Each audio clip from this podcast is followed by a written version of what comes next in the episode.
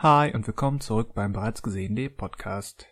Inspiriert von aktuellen Kinofilmen wie Matrix Resurrections, Spider-Man und Scream sprechen wir heute über Metafilme.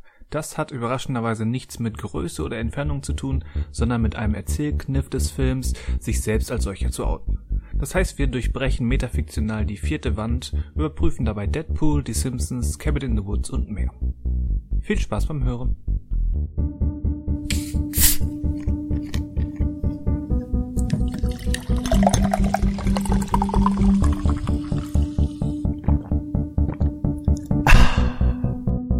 Hallo und willkommen zum bereits gesehenen Podcast. Wir sind ein Podcast, sprechen über Filme, ihr seid die Zuschauer und mein Name ist Christian Westus. Schönen guten Tag zusammen. Hallo Christian, hallo Daniel. Mein Name ist Manuel und ich bin heute mal als Zweiter dran. Uh. Yay! Hallo Manuel, es freut mich, dass du endlich mal die Initiative ergriffen hast. Nächste Woche dann du der Erste. Oder das so. geht ja nicht. Wir können ja nicht Nur über meine Leiche. Naja, das lässt sich einrichten. Hallo, mein Name ist Daniel und äh, ähm, heute kein Quiz. Wie? Haben wir auch angekündigt, oder? Also, Doch, haben wir. Also. irgendwie ah, okay. haben wir das angekündigt. Wie? Kein Quiz? Kein Quiz. Tut mir leid. Was äh, gut Ding will, äh, will reifen. Oder wie hieß das nochmal? Weile haben. Ähm, äh, danke. Brauche ich nicht. Dann aber nächste Woche, sagen wir jetzt. Dann aber nächste Woche. Danke, brauche ich nicht, sagt er zu Weile haben. Eieiei. Ja. Schön, schön. Aber wir haben, wir haben natürlich wieder äh, ganz was Feines anderes für euch rausgesucht. Und für uns auch. Und uns für uns darf ja auch nicht langweilig werden. Ja, wir, ja, wir sprechen halt auf mehreren Ebenen. Ja, und über die besten Filmhintern der Welt. Ah, ja, das stimmt. Das wird heute meterweit das beste Thema, ich sag's euch. Meterweit, ha. Meterweit. I see what you did there. Ja, ich auch. Die Zuhörer sicherlich auch. Du hast vorhin Zuschauer gesagt, das finde ich cool. Es wäre so lustig, wenn wirklich Leute auf einfach jetzt nur eineinhalb Stunden auf den schwarzen Bildschirm gucken. So. Oder ja. das Logo einfach von dem. Also ja, genau. Ja, bei, wenn du bei Spotify zum Beispiel hast, das Logo ja die ganze Zeit dann vor dir. Guck, guckt ihr Podcasts anders? Ihr kriegt das sonst nicht mit. Das ist, ja, ich, ich, ich habe auch immer, ich, ich verfolge immer so Podcasts und denke mir, da muss doch jetzt mal was anderes kommen. Ich wurde bisher immer enttäuscht, aber ich glaube einfach dran, dass ich da Wieso gibt es eigentlich keine Podcast-Reaction-Videos? Also jemanden zuschauen, während er den Podcast hört. das, das ist für unsere besonders zweieinhalb Stunden lang Reaction-Video. Aber ich glaube schon, da kommen viele Reactions. Ich sag's dir, das können wir, wir können ja mal äh, einen Aufruf starten. Schickt uns doch mal eure Reactions. Filmt euch mal, während ihr den Podcast äh, hört. Auf jeden Fall. Und äh, schickt uns das. Ähm, die besten werden wir auch nicht veröffentlichen. Wir schwören's. Die anderen schon. Ähm, ja, wir sprechen über die Besten. Wir, können, wir zeigen sie nicht, wir sprechen darüber natürlich. Und ihr könnt auch wieder reagieren. Dann, dann, machen wir eine Podcast-Reaction auf die Reaction-Videos zum Podcast. Das finde ich gut. Eine Reaction-Reaction? Eine Reaction. Ist das, dann ein, ist, dann, ist das dann eine Kettenreaktion? ja. Ja, daher kommt das Wort. Daher kommt das Wort. Und schon wieder habt ihr und, was gelernt. Und ich dachte, Kettenreaktion bezieht sich darauf, dass man im, im, im Schmuckladen beim Juwelier ist und ähm, oh, diese Kette ist aber gut. Das ist doch eine Kettenreaktion. ich, äh, mir gefällt ihre Kettenreaktion. Ja, genau. Ja, dadurch wird genau sich unser Podcast so breiten wie Metastasen. Aua. Himmel. Betonung auf den ersten vier Buchstaben. Himmel. Ja, wir, wir wuchern im, im Gehörgang eines jeden Zuhörers. Wir nisten uns da quasi ein. Ja. ja. Metaphorisch. Wow. Wow, wow, wow. Sag. Aber wir dürfen nicht unser Pulver schießen mit den ganzen äh, Meta-Witzen. Meta-Witzen. Warum machen wir die eigentlich? Ich weiß es noch nicht. Äh, Manuel, erzähl mal, was du so geguckt hast. Oder, ge oder gehört oder gelesen. Hochschrauben. Also zuletzt, also unter anderem zuletzt geschaut habe ich einen Film, den ihr auch gesehen habt. Deswegen ähm, bespreche ich oder spreche ich ihn an, damit wir mal über diesen Film gesprochen haben. Und zwar handelt es sich um The Green Knight. Ähm, von uh, David, nie gehört. Uh, nicht? Ja, gut, dann erzähl ich aber ein bisschen was. Äh, von David Lowry. Ist aber nicht. Der Kerl hat also also eigentlich ist es ja low und dann kommt aber ein ERY. Deswegen ist es ist ja kein Lowery, sondern ist ein, also es wird immer Lowery gesagt. Ich weiß aber nicht, durch, durch, das, durch das E nach dem W wird das O zu einem A oder? Ähm, weiß nicht, vielleicht kann er sehr gerne beantworten. Vielleicht haben wir ja. Ich weiß es auch nicht, aber, aber mein Nachname wird auch von, von fünf Leuten auf drei verschiedene Art und Weisen ausgesprochen. Ja, was kann man daraus machen? Äh, je nachdem, ob du das H mitsprichst oder das U lang oder kurz sprichst. Oder die erste Silbe betont, betont So, wird die letzte, okay. letzte Silbe. Ja, okay. Gut, dann ist also David L. Punkt damit nicht alleine. Genau, David L. Punkt hat unter anderem auch schon äh, Green Dragon, A Ghost Story und weitere Filme gemacht. Und als nächstes macht er, wie heißt der? Pa Peter Pan und Wendy. Also er Mhm. springt zwischen den äh, Arbeitgebern hin und her, zwischen Disney und A24 in dem Fall. Und seine Disney-Beiträge sollen, also ich kenne Peter Pan und Wendy, kennt wahrscheinlich noch niemand außer den Disney-Leuten. Green. Dragon, äh, Green Dragon, ähm, Pete's Dragon. ähm, kennt ihr beiden? Fandet ihr, habt positiv über den gesprochen? Ich kenne ihn leider Ja. noch nicht. Der Ähm, sei nochmal, genau, sei nochmal wirklich empfohlen an dieser Stelle. Kann man ja auch dank Disney Plus ja schnell anschauen. Genau, und der Green Knight jetzt ähm, hat Dave Patel in der Hauptrolle. Er spielt äh, einen. Dave? Die, Dev, Dev, Dev, Pa- ja, Dave. wir sprechen gleich. Also am besten gar nicht mehr über Namen heute. Am Einen, besten äh, nicht. in der Hauptrolle einen Schauspieler. Bekannt aus Slumdog Millionär. Ja. Und dem Ja, Avatar kann- und dem Avatar-Film. Ich habe gerade Lamdog Millionär verstanden. Slumdog Millionär. Ja, ja, Moritz bleibt treu. Stimmt, Avatar, Herr der Elemente. Ich dachte, was spielt denn ein Avatar für eine Rolle? Aber da sieht man mal, wie Avatar ist nicht mit, äh, da musst du schon sagen, die Legende von Aang. Nein, Avatar gibt's nur einen. Okay, es kann nur einen geben. Also dieser Schauspieler, der auch diese Rolle übernommen hat, spielt auch hier die Hauptrolle. Ähm, er spielt Sir, äh, heißt er im Deutschen Sir Gavin, oder wie sagt man im Deutsch? Oder ich weiß auch gar Sir Gavin habe ich jetzt gerade im Kopf, aber er schreibt sich ja, egal, er spielt den Neffen von König Arthurs. Ja, bei der So. Aussprache, ich habe es im Original geguckt, da war ich auch überrascht. Ich habe den immer anders ausgesprochen. Aber es ist wirklich so ein, du betonst irgendwie das erste Gar, Garwin oder so Genau, ähnlich. das zweite A ist dann quasi stumm. So, inhaltlich, ähm, also, er spielt diesen Sir und der Film heißt aber der Green Knight. Deswegen gibt es auch noch einen grünen Ritter. Das Ganze basiert auch auf einer, ich weiß gar nicht, ob das eine Geschichte, ich bin gar nicht sicher, ob das ein Gedicht nur war oder eine längere Geschichte auch. Also es gibt quasi diese Geschichte, die hier erzählt wird, gibt es auch als, Es ist so alt, äh, da, da ist die Unterscheidung zwischen Gedichten und epischen Gedichten und Geschichten ähm, irgendwann marginal. also auf, genau, auf einer Erzählung, sagen wir jetzt mal einfach mal. Ja. Und diese Erzählung handelt davon, also er ist quasi ein sehr junger, er ist noch nicht Ritter, das ist die Sache, er ist noch nicht Ritter, aber er strebt es natürlich an und das wird auch so ein bisschen von ihm erwartet. Und am Weihnachtsabend, also es ist eigentlich fast ein Weihnachtsfilm, ähm, kommt der grüne Ritter in die Tafelrunde, die es zu dem Zeitpunkt schon gibt. Also König Artus ist da schon älter und fordert einen der dort ansässigen Männer heraus, ihn zu duellieren oder ihn, also ihn zu bekämpfen. Und da denkt sich der Sir Gavin, ja, das mache ich doch, dann äh, werde ich endlich zum Ritter und bin auch ein Held. Und köpft den grünen Ritter. Und die Abmachung war vorher, dass das, was ihm angetan wird, ein Jahr später dann quasi seinem Widersacher angetan wird. Das heißt, ein Jahr später muss Sir Gavin den grünen Ritter aufsuchen, um, so besagt es zumindest die Abmachung, dann seinen Kopf äh, herzugeben. Ja, du hast vergessen zu erwähnen, dass der grüne Ritter, nachdem er enthauptet wurde, ähm, locker flockig wieder aufsteht und sich den Genau. Kopf wieder anpflanzt.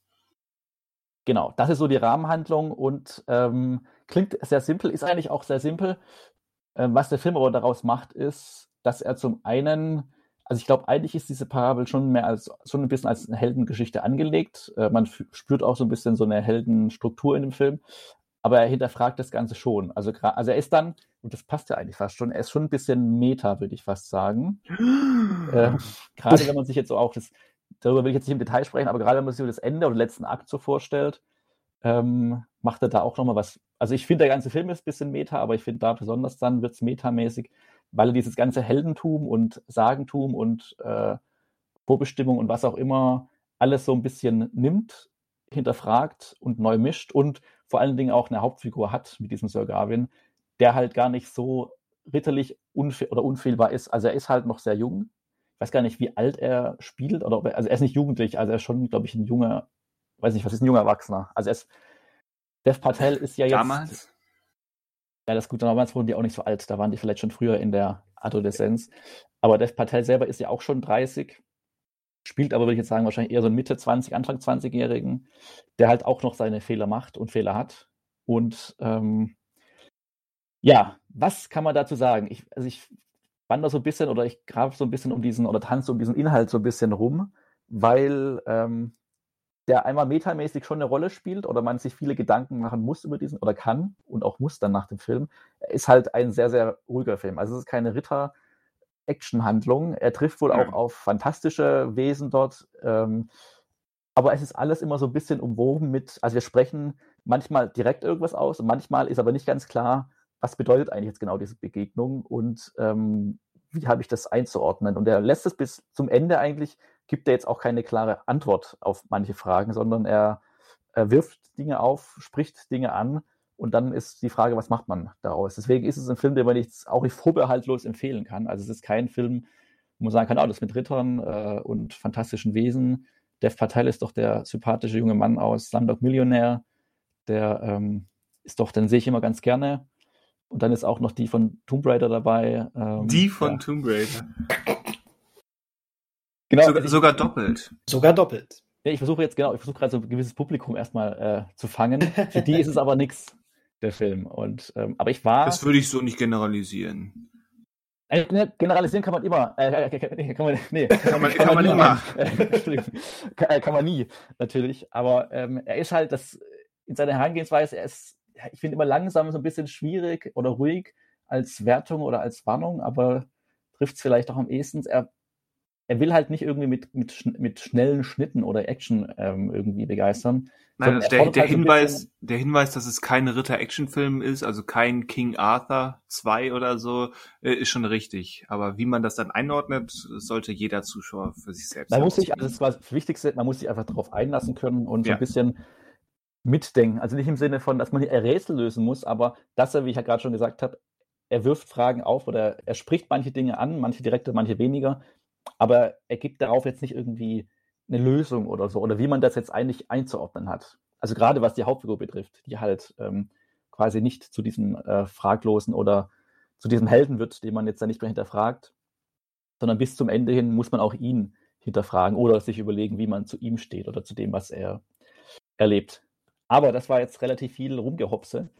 Ich würde ihn persönlich äh, sehr empfehlen, den Film. Der war letztes Jahr kurz im Kino in Deutschland. Ende Juli kam er, glaube ich, ins Kino oder Anfang Juli, also direkt zum Start der, ähm, oder der Öffnung der Kinos in Deutschland.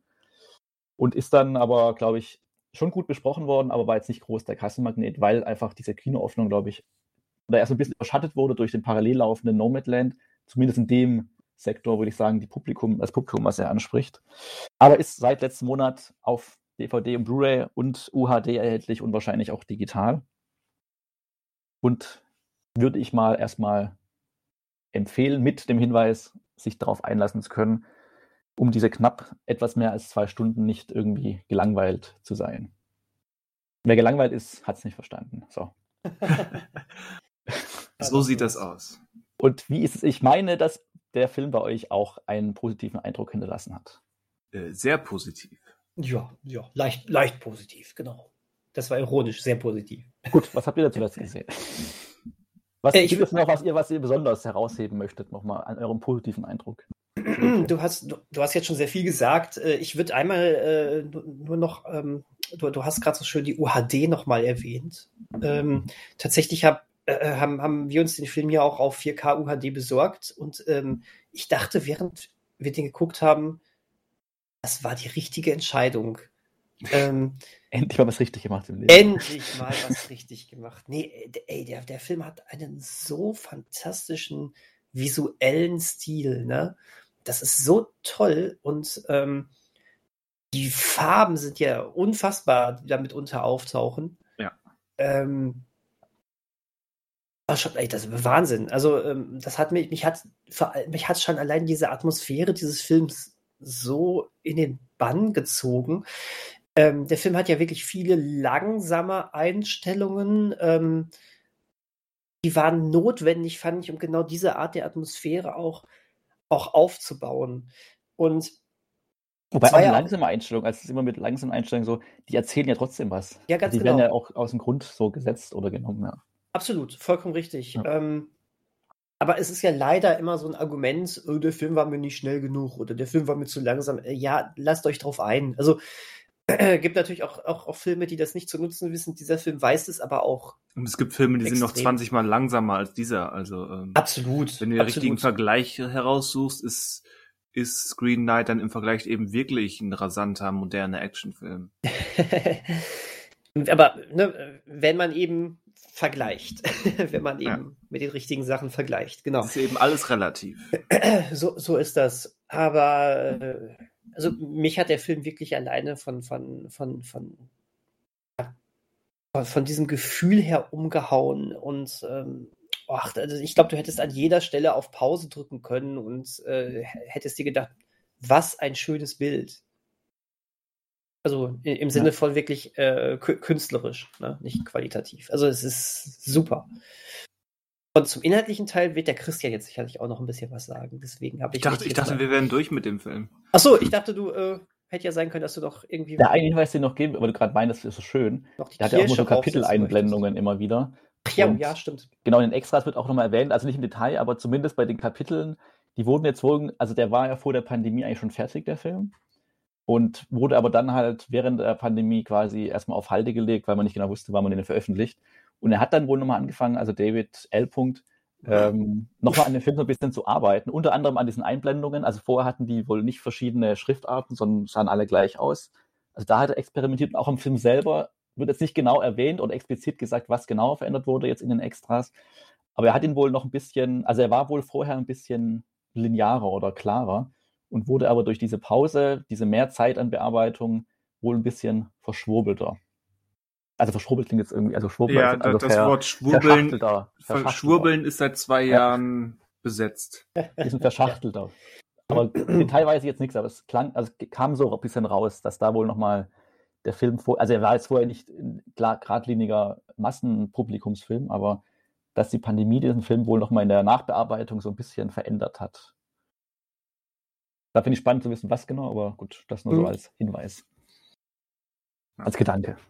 Ja, schön. Also wirklich riesengroße Empfehlung von uns allen, würde ich, würde ich sagen. Unbedingt den Film gucken, wenn man ähm, ein bisschen äh, ähm, Interesse auch an, an, ähm, an einen Film hat, den man nicht nur Second Screen, sick, äh, Entschuldigung, Second Screen guckt und sich auch mal wirklich darauf äh, einlässt und äh, und dafür ist kein Film, also der am allerwenigsten, am wenigsten. Also, Natürlich, klar. Ja. Aber, ne, in dem Fall wollte ich es jetzt einfach so einfach mal ja. erwähnt haben. Ne? Weil der hat durchaus auch was abseits der, der wirklich schönen Bilder zu sagen. Auf jeden Fall. Ich sehe den sogar als thematischen Partnerfilm zu A Ghost Story.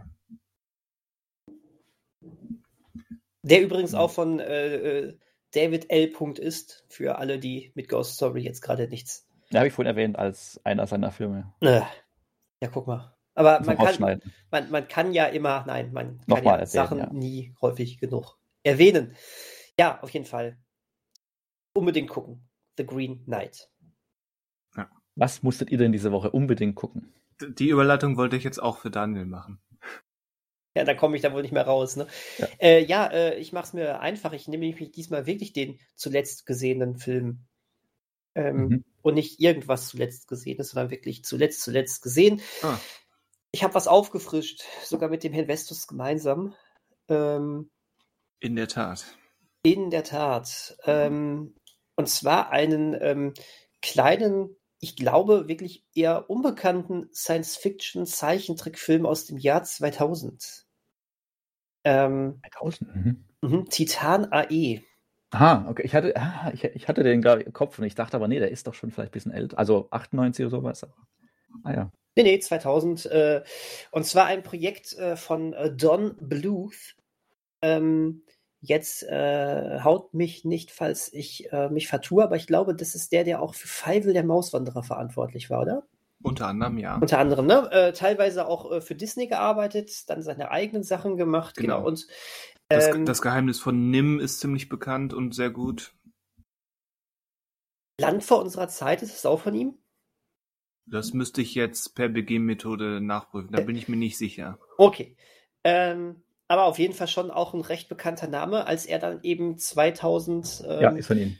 Ah, okay, super. Also wirklich schon ein paar Sachen, die man dann, ähm, schon größere Sachen, die man von ihm kennt. Ähm, ja, und dann kam Titan AE im Jahr 2000 ähm, ins Kino und gilt als äh, der. Das war eine interessant platzierte dramatische Pause. Dann kam Titan AE. Pause, Pause, Pause, Pause, Pause. Ins Kino. äh, weil ich äh, gerade was, ähm, ein, ein Satz äh, äh, währenddessen gesucht habe. Ich brauchte einmal Zahlen. Ähm, dieser Film ähm, hat, hat äh, Ruhm erlangt. Und zwar ist es der bisher größte Flop der Fox Animation Studios. Ähm, er, kostete, ja, er kostete 75 Millionen Dollar und spielte weltweit nur 36,7 Millionen Dollar ein. Ouchie. Ja. Ja, aber du musst ähm, betonen, also, oder das war auch gleichzeitig der Grund, dieses Studio wieder zu schließen. Ja, ganz genau. Das, äh, die, die Zeichentrickabteilung, genau, genau, wurde dann geschlossen. Wegen ähm, Titana E hat Disney ähm, Fox gekauft, ja. ein bisschen, ein bisschen zu früh, aber Titanae war ein riesiger, also finanzieller Flop. Und Don Bluth, das habe ich gerade noch mal geschaut, hat seitdem keinen Film mehr gemacht. Gut, aber er ist ja auch nicht mehr so, also. Ja, aber da, ja, er ist jetzt irgendwas mit über 80. Aber wir reden von einem Film, der von 2000 ist. Ne? Ähm, da wäre ja noch mal was möglich gewesen, aber da war nichts mehr. Verrückt. Ähm, nun ähm, habe ich diesen Film damals aber schon sehr gern gehabt. Äh, tatsächlich habe ich sogar, bevor ich den Film im Kino gesehen habe, habe ich, das habe ich früher gerne gemacht, den Roman zum Film schon gelesen. Äh, mhm. Die kamen damals immer eher auch raus in Deutschland. Ähm, und ähm, ja, also ich habe den Film jetzt sicherlich seit pff, 15 Jahren oder so nicht mehr gesehen und äh, hatte irgendwie schon länger mal Lust, das mal wieder zu machen. Und zum Glück sind Christian und noch andere Freunde mit auf die Reise gegangen.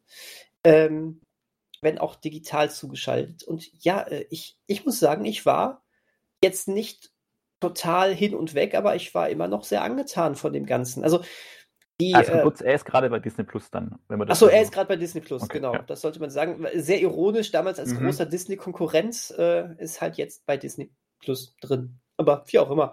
Ähm, es geht da drin um die Zerstörung der Erde. Die wird im Jahr 3000 hau mich weg äh, von, ähm, von so einer äh, aus Energie bestehenden außerirdischen Rasse ähm, weggebombt. Ein paar Menschen können aber noch fliehen und äh, leben im Universum jetzt zerstreut und äh, unter anderem auch das Kind von einem Wissenschaftler, der an einem ganz, ganz, ganz krassen äh, Projekt arbeitet, ähm, was auch noch so gerade eben gerettet werden kann. Handelt sich um so eine Art Raumschiff, was genau das machen das kann. Das Genesis-Projekt. Genau, und was genau das. Nicht wirklich, was, aber quasi. Ja, aber so in etwa, ne? Und was das genau aber machen kann und äh, warum das noch eine Hoffnung für die Menschheit ist, das ähm, hält der Film noch ein bisschen zurück, dementsprechend nicht auch. 15 Jahre später ist äh, der Sohn von diesem Wissenschaftler, ähm, äh, ja, so ja, 19, also älter geworden, wie das so ist, wenn ein Film 15 Jahre später spielt. Und ähm, gerät auf einmal plötzlich in äh, ein Abenteuer rein, dass dieses, äh, dass äh, die Titan gesucht wird, die eben dieses Projekt ist und natürlich äh, er ja, macht, macht das zusammen mit einem alten Freund von seinem Vater und seiner Crew und gleichzeitig werden sie verfolgt von diesen ähm, Alien-Energiewesen. So, dazu. Ähm, wie gesagt, mir hat es ganz gut gefallen, auch wenn echt die, der Look mittlerweile etwas irritierend ist. Das war damals so der Versuch, ja. äh, so ähm, altmodisches Zeichentrick äh, zu, äh, mit, mit äh, ähm, äh, ja, CGI zu verbinden. Ähm, ich glaube, das war damals schon nicht so richtig gelungen, aber schon, äh, schon ja, man hat so nickend gesagt, netter Versuch, mal gucken, wo das hinführt. Heutzutage denkt man sich, ach, oh je. Ja. Ähm, aber äh, äh wenn man sich daran gewöhnt hat, erstmal finde ich, dieses, das Zeichentrick, die Zeichentrickpassagen selber wirken manchmal relativ hakelig. Und dann versucht man trotzdem noch so eine relativ dynamische Kamera. Ja, das und, hat mich, glaube ich, am meisten gestört. Da, mhm. hätten sie nur, hätten sie sich nur darauf beschränkt, so komplexere Sachen wie die Raumschiffe oder die Alien-CG zu machen, kein Problem. Aber dass sie dann auch eine digital motivierte Kamera da rumfliegen haben, um dann eben dynamische ähm, Kamerafahrten zu haben, das ja. hat mich, glaube ich, am meisten gestört. Und das wiederum wirkt sich auch negativ auf das Timing der Dialoge aus, hatte ich zumindest das Gefühl. Also die Dialoge wirken vom Timing her manchmal ganz merkwürdig verkünstelt, äh, dass manchmal Sprechpausen ein bisschen zu lange sind, äh, bestimmte emotionale Reaktionen zu lange auf sich warten lassen, sowas. Du musst mit denen mit, Cal. Nein, Pap, also ne, so, so irgendwie in der Art. ähm, das ist, weil, weil die Kamera noch eben noch einen Kreis machen musste bis dahin. Ist, äh, ist, aber das war damals schon ziemlich cheesy. Ähm, wenn du dich daran erstmal gewöhnt hast ähm, und in den Film dann noch reintauchen kannst, dann ist er aber ziemlich spannend und kurzweilig. Ähm, nicht besonders tiefgreifend und ähm, gerade als jemand, der früher das Buch gelesen hat, äh, muss man echt sagen, da wäre noch wirklich viel mehr drin gewesen. Nichts mit, also kein großer Anspruch, aber. Das Buch ist besser, oder wie? Ähm, die ganzen Charaktere haben wesentlich mehr Hintergrund. Mhm. Ähm, und äh, der Film, äh, der Film rast dann über einige Sachen schon sehr hinweg auch. Ähm, also damit wir uns richtig verstehen, das ist keine Verfilmung eines Buches. Das Buch wurde wirklich anhand des Drehbuchs geschrieben. Ne? Also, äh, ja, ja, ne, äh, aber ja, trotzdem, äh, das Buch lässt sich dann aber viel mehr Zeit und das tut dieser Geschichte sehr gut. Äh, der Film ist wirklich sehr schnell. Aber trotz alledem, ähm, das macht Spaß zu gucken, ist sehr rasant und ähm, es gibt viel Action, die auch mitunter für einen Film, der hier ab sechs freigegeben ist, wie auch immer er das geschafft hat, relativ ähm, relativ hart. Also es ist nicht hart. Also es ist aber diese Sechserfreigabe fand ich damals schon, fand ich damals schon fragwürdig. Es gibt Blut und, und genau. teilweise Nacktheit. Ja, ja, genau. Aber ja, das ist richtig. Und äh, das ist schon, äh, da merkt man schon, oh, man will sich abheben von, von der Disney-Konkurrenz. Ähm, was man dann auch am äh, Soundtrack merkt, wo Christian gestern auch sagte, der kommt mir manchmal sehr ähm, unpassend vor. Ähm, das ist aber tatsächlich relativ ähm, subjektiv. Ich fand ihn zum Beispiel ziemlich cool. Er ist ein, ist ein, kind, ist ein Kind seiner Zeit. Du hast sehr viel also, Rockmusik. Also nicht, nicht im Score, aber halt die, die Musik Die Musik, genau. Die, die, die, die Songs, die drin, drin vorkommen. Ja. Die sind sehr rockig. Ähm, gut, bei einer Verfolgungsjagd war so eine richtige Metal-Nummer da drin. Äh, die fand ich auch ein bisschen strange. Ähm, die anderen Sachen, die da aber drin waren, die fand ich zum Beispiel relativ passend. Das fand ich eigentlich ganz cool, weil es doch anders ist, als man es erwarten würde. Ähm, an, anders heißt aber für mich nicht, äh, dass es homogen zur Präsentation des Films passt. Ja, siehst du, und ich, ich habe mich da tatsächlich nicht so dran gestört. Was aber vielleicht auch einfach ganz dumm daran lag, dass ich, ähm, dass ich einfach die Songs generell mochte. Keine Ahnung. Ähm, ich würde sie jetzt nicht als super passend äh, vielleicht bewerten, aber sie waren auch, sie haben mich jetzt auch nicht rausgerissen. Ähm, hat zumindest für eine ganz interessante Atmosphäre gesucht. Und ich muss echt sagen, lobend möchte ich das Finale nochmal hervorheben, weil ich das echt ähm, spannend fand. Also auch wirklich äh, von, von den Ideen, die sie da hatten. Äh, ich sag's jetzt einfach, das hat, in so einer, so einer Art äh, riesengroßen, in so riesengroßen Eis, zwischen so riesengroßen Eiskristallen gespielt. Da hatten sie echt ganz coole visuelle Ideen auch. Ja. Das mochte ich. Das hat mir ja. echt gefallen. Und ähm, deswegen möchte ich hier einfach mal so eine kleine Lanze für diesen Film brechen, der mit Sicherheit kein Meisterwerk ist und äh, ähm, ja, aber, aber auch nicht diesen riesigen Flop verdient hat. Und ähm, also gerade weil er jetzt wieder auch relativ schnell und simpel auf Disney Plus äh, zu finden ist, kann ich den nur, ja, für Genre-Fans zumindest empfehlen, oder? Durchaus. Ja. Ist Wie gut. gesagt, wenn man mit, mit der stilistischen Präsentationsform klarkommt. Äh, ich möchte dann lediglich noch sagen, guckt ihn bitte auf Englisch. Ähm, ich habe ihn auf Deutsch geguckt und habe gemerkt, dass mich jetzt noch viel mehr angekotzt hat, was mir damals schon als Jugendlicher negativ aufgefallen ist. Im Original werden ähm, die beiden Hauptdarsteller äh, gesprochen von Matt Damon und Drew Barrymore. Im Deutschen von Holger Speckhahn und Alexandra Neldl. Ja, und es ist wirklich so scheiße, wer, wie sich Ich weiß anhört. nicht, wer Holger Speckhahn ist. ähm, Aber Holger, ich weiß nicht, ob ich das muss. Äh, er ist ähm, Fernseh, also laut Wikipedia Fernsehmoderator, Model, Schauspieler und Berufsgolfer. Okay. Aber er, er kann halt äh, definitiv nicht vernünftig synchronisieren. Und das ist äh, insofern noch beschissener, als dass ähm, ein, ein weiterer großer Darsteller, der im Original von Bill Pullman gesprochen wird, hier von Detlef Bierstedt gesprochen wird. Du hast also wieder einen ähm, Profisprecher und äh, die anderen kacken da einfach wieder ab bis zum geht nicht mehr. Guckt bitte auf Englisch, weil wie auch immer man auf die Idee kam. Das war, das war aber dieses typische. Aber Matt Damon ist ja auch kein gelernter Synchronsprecher Christoph äh, Maria Herbst äh, und Markus Maria Profitlich zum Beispiel auch nicht und sie machen es gut. Also es ist wirklich nicht gut. Ne?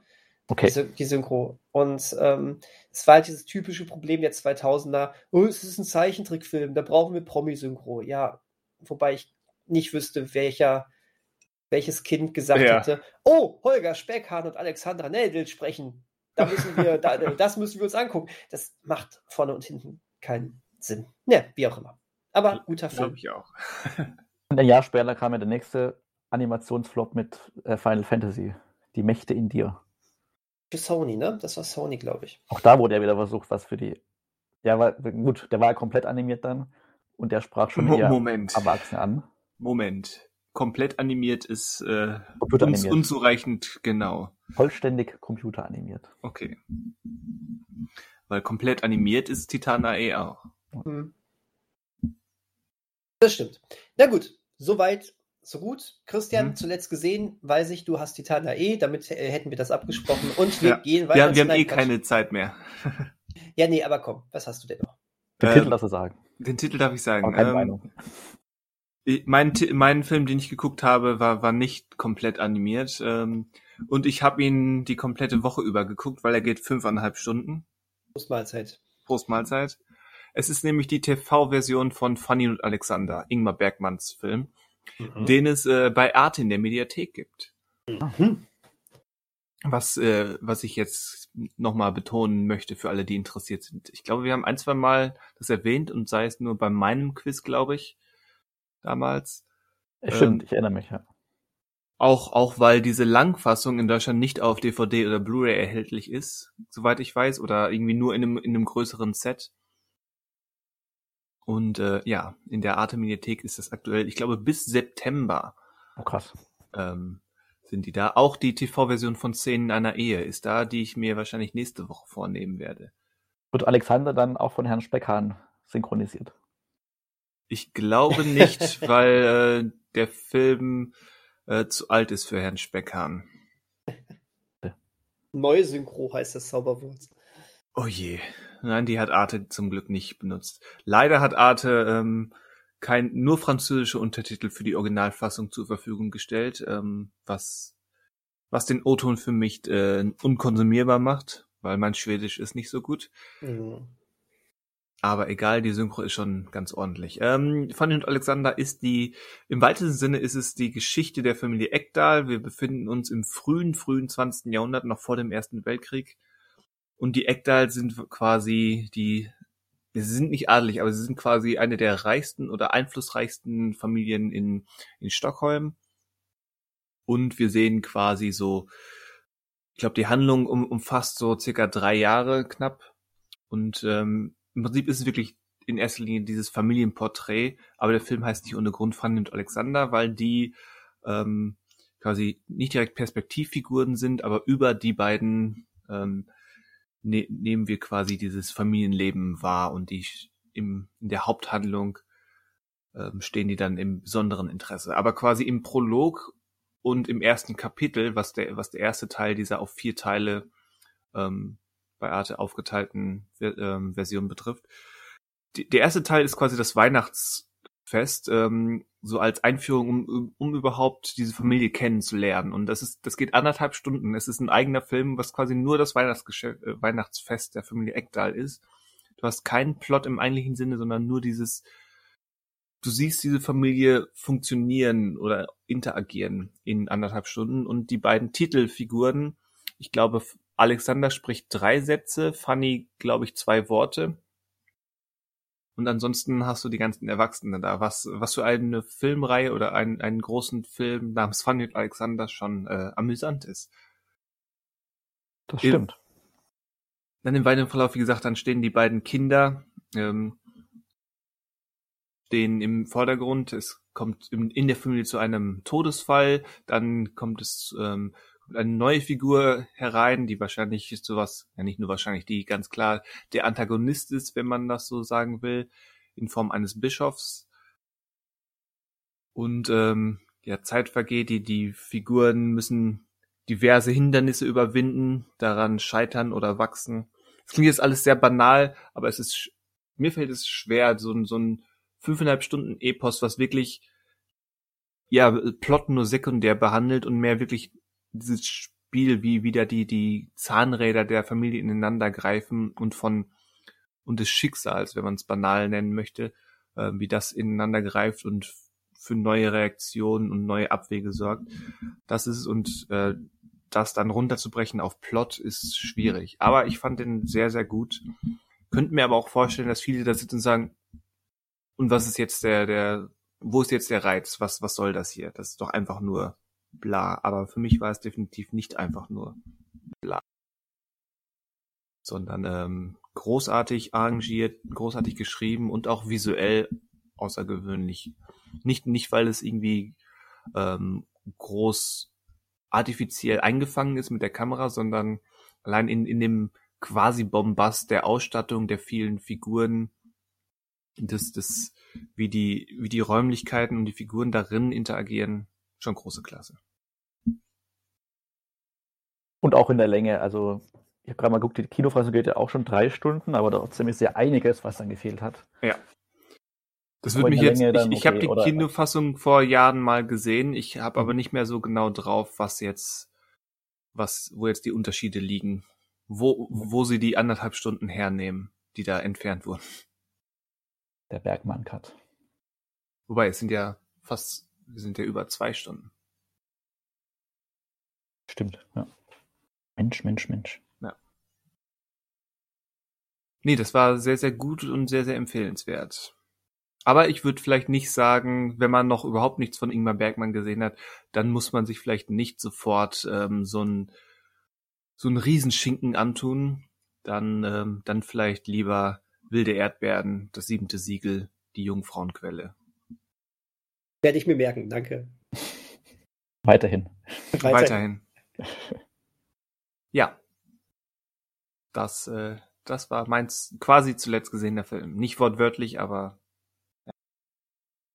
Hast du denn die, äh, also die TV-Fassung hat aber keine irgendwie Kapitel oder so, sondern du hast einfach dann pausiert, doch, wenn. Doch, doch, die hat Kapitel. Okay. Also die, die sind bei Arte in vier Teil präsentiert.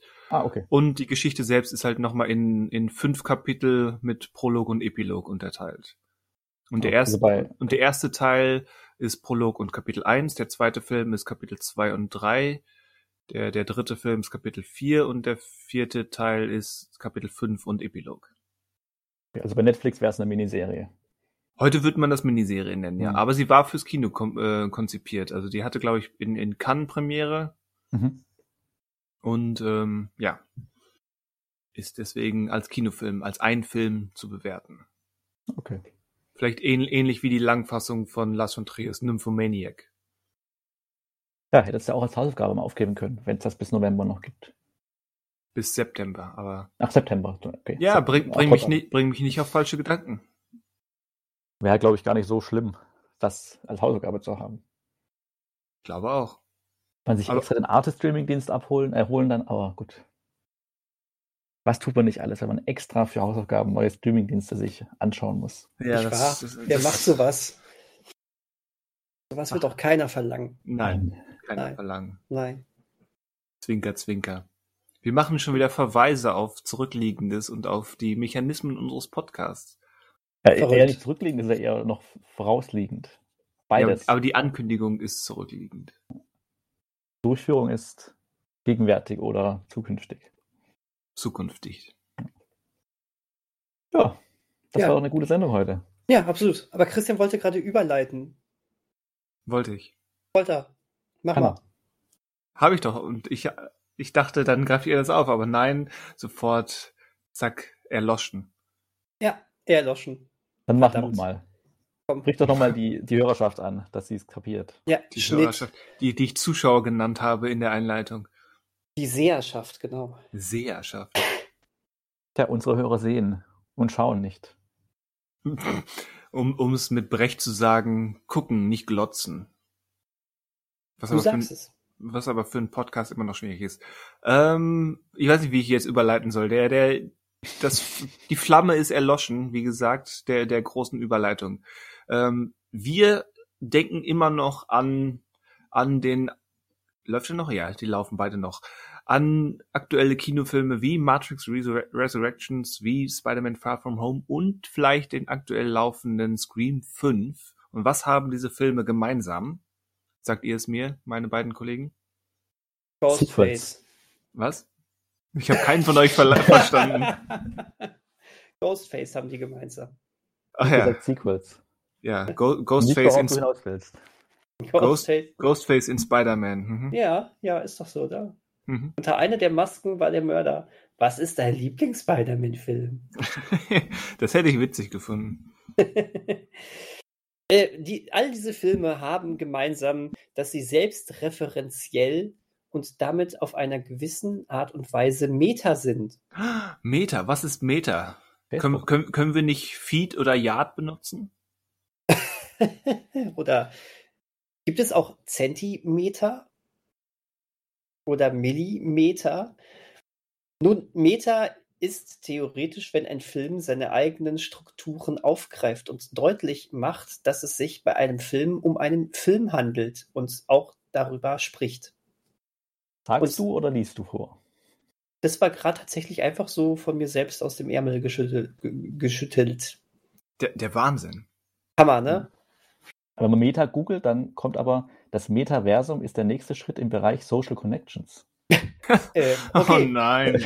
super. Gott, Fu- toll. fuck off, Zuckerberg. Aber echt, mit, mit dem hat das nichts zu tun jetzt. Also über den sprechen wir nicht. Und das Wort Meta ist eigentlich griechisch und heißt Veränderung, Umwandlung eines Organismus, die auf Stoffwechsel beruht. Danke, Also, aber kann, da- ich überlege gerade, also dieses Wort Meta, das muss doch irgendwo herkommen. Weil, es ja, aber, also, weil Meta, also wenn das Metabolie bezeichnet die Veränderung, äh, genau, Veränderung wieder, oder auf der Meta, äh, genau. Auf der Metaebene spricht man nicht über das Problem, sondern darüber, wie man Probleme löst. Hast Also du, gar nicht deine, deine griechische Übersetzung ist aber auch nicht korrekt. Weil Meta heißt erstmal nur danach. Ja, genau, Metabolie ist eigentlich die äh, Veränderung. Umwandlung eines Organismus. Und Ja, bei der Meta- Meta-Ebene spricht man tatsächlich von der übergeordneten Stufe. Also der übergeordneten Ebene, der Ebene darüber. Genau, hier steht ja auch, spricht man nicht über das Problem, sondern darüber, wie man das Problem löst. Aber es klingt alles so nach, als was nach, was nach Neuem, was nach Nachdenken. Aber ich finde, im Filmbereich mittlerweile ist die Metaebene ja teilweise überschattet von anderen Dingen, von nicht unbedingt Veränderung, Umwandlung. Aber das liegt eher daran, dass wir so viele Metaebenen hatten in letzter Zeit. Oder in den letzten Jahren. Hatten wir? Ich finde zum Beispiel Herrn Reynolds ist ja, also hat es so ein bisschen, also ich finde, der ist mich so der Inbegriff des Meta der letzten Jahre im negativen Sinne. Im negativen Sinne. Der war mir Ja. zu Meta die ganze Zeit. Der ist mir, der wollte so durch seine Metahaftigkeit irgendwie clever, intelligent und nahbar wirken. Für mich war er aber einfach nur nervig. Weil Meta bedeutete bei ihm nur auf alles anzusprechen und überall anzuspringen und äh, auf jedem Poster zu sehen sein. Und das war ein bisschen unangenehmes Meta, fand ich. Unangenehmes Meta. Kein Wobei natürlich, wobei natürlich Deadpool äh, trotzdem eigentlich ähm, eines der großen Beispiele für eine Metaebene im Film ist. Ne? Äh, ob jetzt nervig oder nicht nervig, ob tiefgreifend oder nicht tiefgreifend, aber tatsächlich ist, glaube ich, das einer der Meta, Meta-Ebenen-Filme ähm, im Blockbuster-Bereich, der wirklich ganz viele Leute erreicht hat. Und wo man sich mal wirklich alle Leute, aber wo es ein Großteil der Leute einfach auch verstanden hat, was, was das denn jetzt überhaupt ist. Nicht, dass viele benennen könnten, wenn du sie Aber Meta fragst. war immer nur ein Witz da. Also ist da ja immer nur ein Witz eigentlich. ja, aber das ist ja auch erstmal gar nicht schlimm, oder? Nee, nee. Aber die Ja. Frage ist, ist Meta, kann Meta mehr als Witz sein? Ja, natürlich. Das werden wir jetzt gleich oder Ironie. nochmal. Das werden wir jetzt gleich nochmal ergründen. Aber erstmal theoretisch ist ähm, Anspruch oder Anspruchslosigkeit erstmal kein äh, Kriterium, ob es sich um eine Metaebene handelt oder nicht. Ne? Das ist korrekt. Ähm, jetzt, und ich möchte jetzt hier nochmal, wenn man nicht nur nach Meta oder Metaebene sucht, sondern mal Metaebenen Film eingibt, kriegst du eine wunderbare medienwissenschaftliche äh, Definition und die sagt, ähm, danke Google, in der Medienwissenschaft und der Kunst, beispielsweise in Literatur und Film, spricht man von einer Metaebene, wenn die jeweilige Produktion oder Entstehung eines Werkes selbst zum Inhalt der Arbeit wird. Das war bereits bei der von Friedrich Schlegel, postu äh, Schlegel postulierten romantischen Ironie der Fall.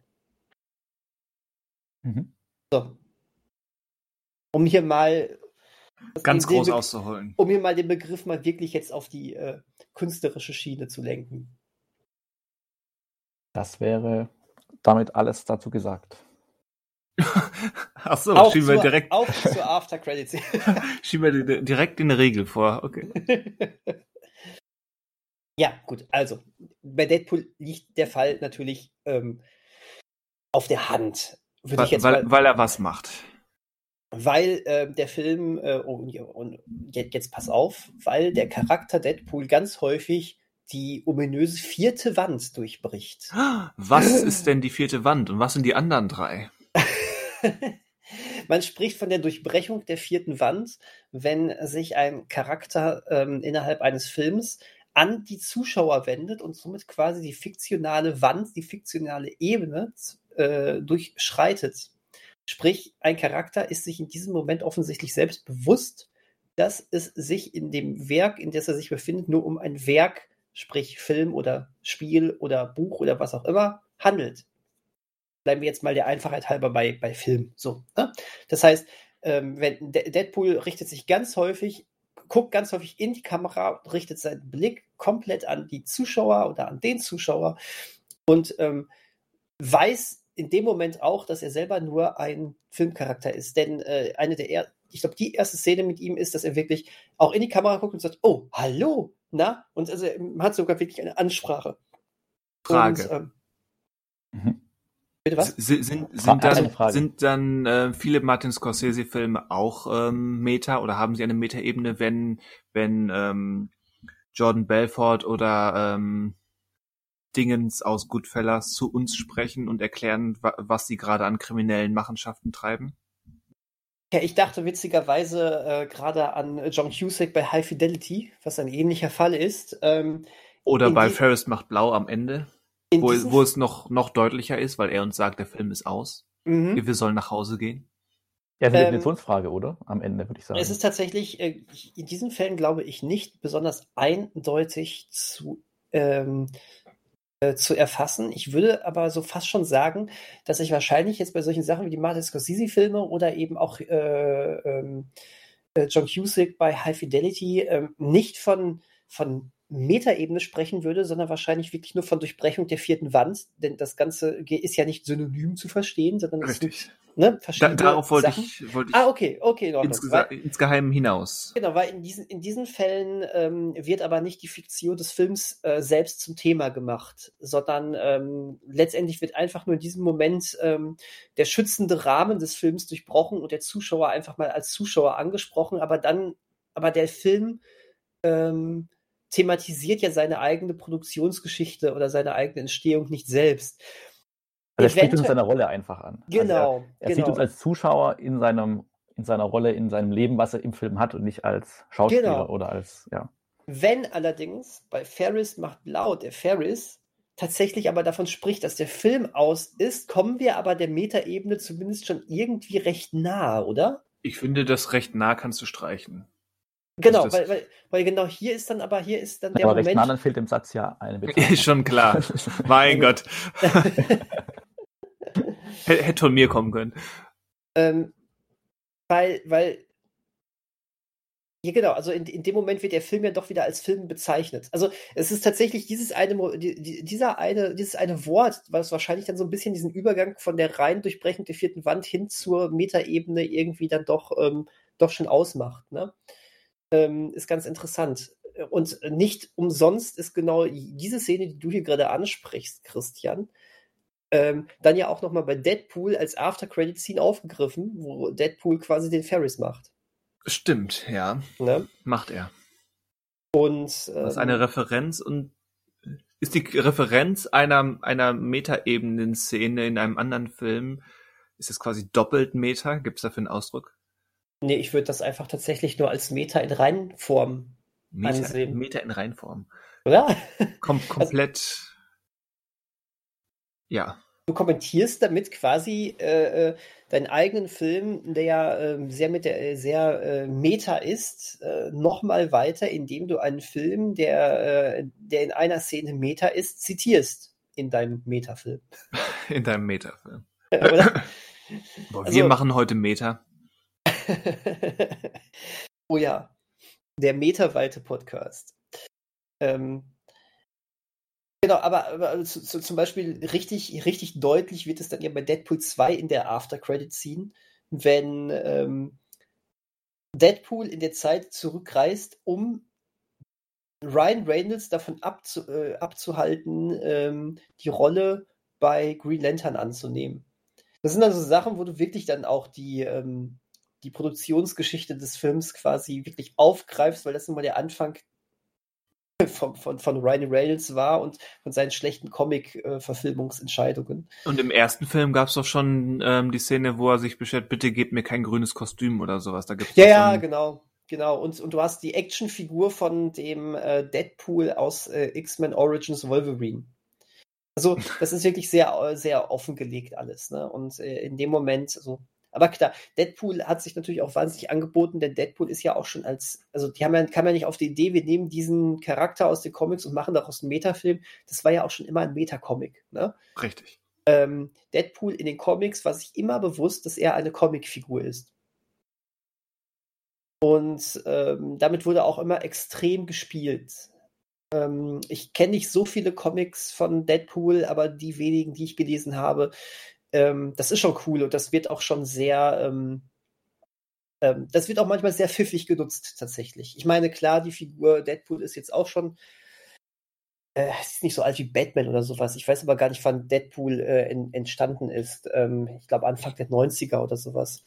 Aber ähm, äh, auf, auf, auf, auf jeden Fall. Irgendjemand sucht gerade danach. ja, ja, genau. Ich wollte es jetzt einmal genau wissen. Ähm, 19, 1991, genau.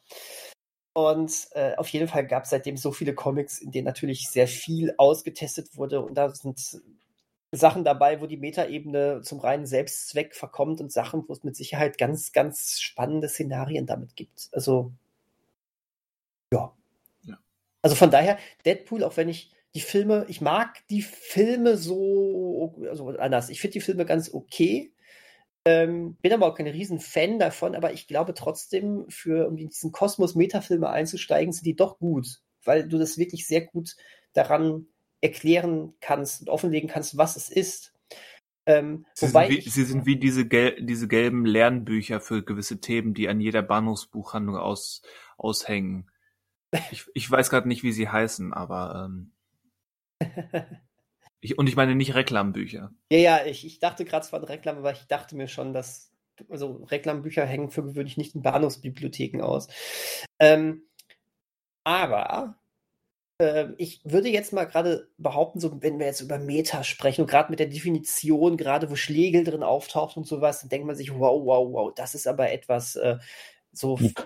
Das, boah, das ist total deep. Da, äh, Total da, deep. da muss- Bestimmt da, zehn Meter deep. Ja, ja ähm, da muss man ja schon richtiger Kenner sein, wenn es nicht gerade Deadpool ist, um, um, um sowas zu erkennen. Ich würde jetzt gerade mal sagen, jeder, wirklich jeder, der als Kind Cartoonserien geguckt hat, ist mit der Metaebene schon in Berührung gekommen. Und zwar exzessiv.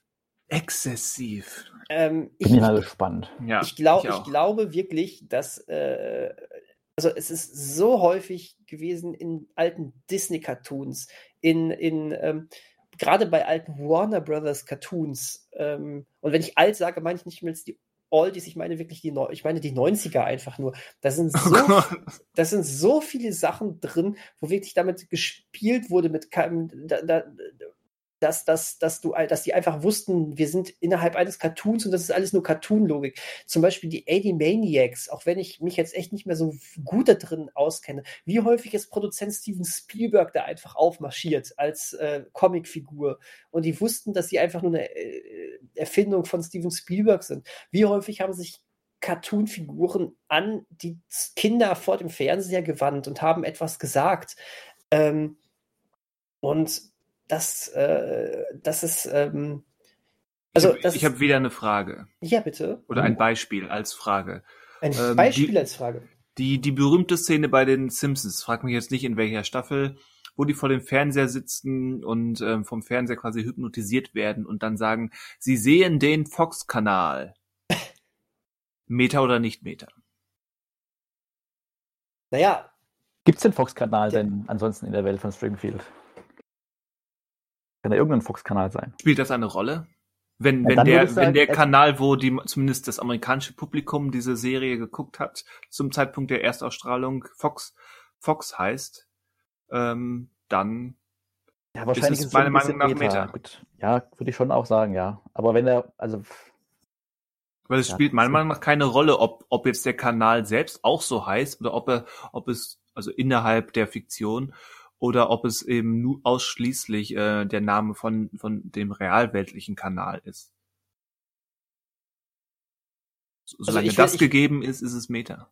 Ja, also ich finde schon, dass das Meta ist. Also du sprichst ja direkt die Produktionsgeschichte auch wieder der Simpsons selber an. Sie äh, äußern sich über den äh, über über Fox, äh, über das Studio, das sie produziert. Und sie haben ja ganz häufig auch in anderen Folgen ähm, Seitenhiebe auf ähm, den äh, relativ konservativen äh, relativ auf den extrem konservativen äh, äh, auf die relativ konserva extrem konservative Politik, so, das wollte ich sagen, die äh, bei Fox herrscht und auf die äh, bei den Ansichten, da passt ja eigentlich Simpsons noch gar nicht rein. Und da sind ja sehr, sehr viele ähm, Ja, mehrere. Anspielungen. Aber, ich- aber ich glaube, diese Szene ist eine der berühmtesten. Zumindest ist, ist das mein subjektives Empfinden. Ja, könnte sein. Ähm, ich, ich wiederum habe ähm, als, als habe da auf, auf dem Schirm, ähm, als Futurama zum ersten Mal abgesetzt worden ist. Es kam dann ähm, kurze Zeit später wieder in Form von äh, Film-Specials, aber auch noch bei Fox.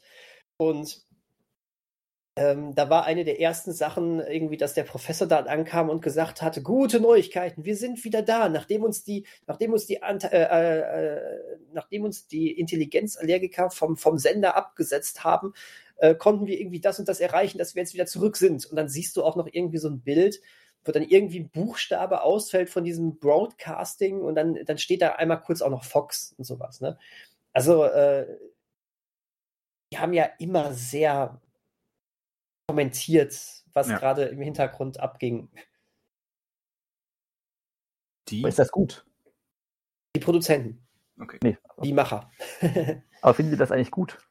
Also ist das eigentlich äh, einfach denn gagmäßig, ist es denn eigentlich äh, auf Dauer einfach immer ein lustiger Gag, das zu machen? Oder kann das auch, welcher meinte ja bei Deadpool, fand ich es dann au- auf eine gewisse Weise, ab einem gewissen Punkt einfach auch nervig, weil es keinen Mehrwert mehr hatte oder weil Das- das-.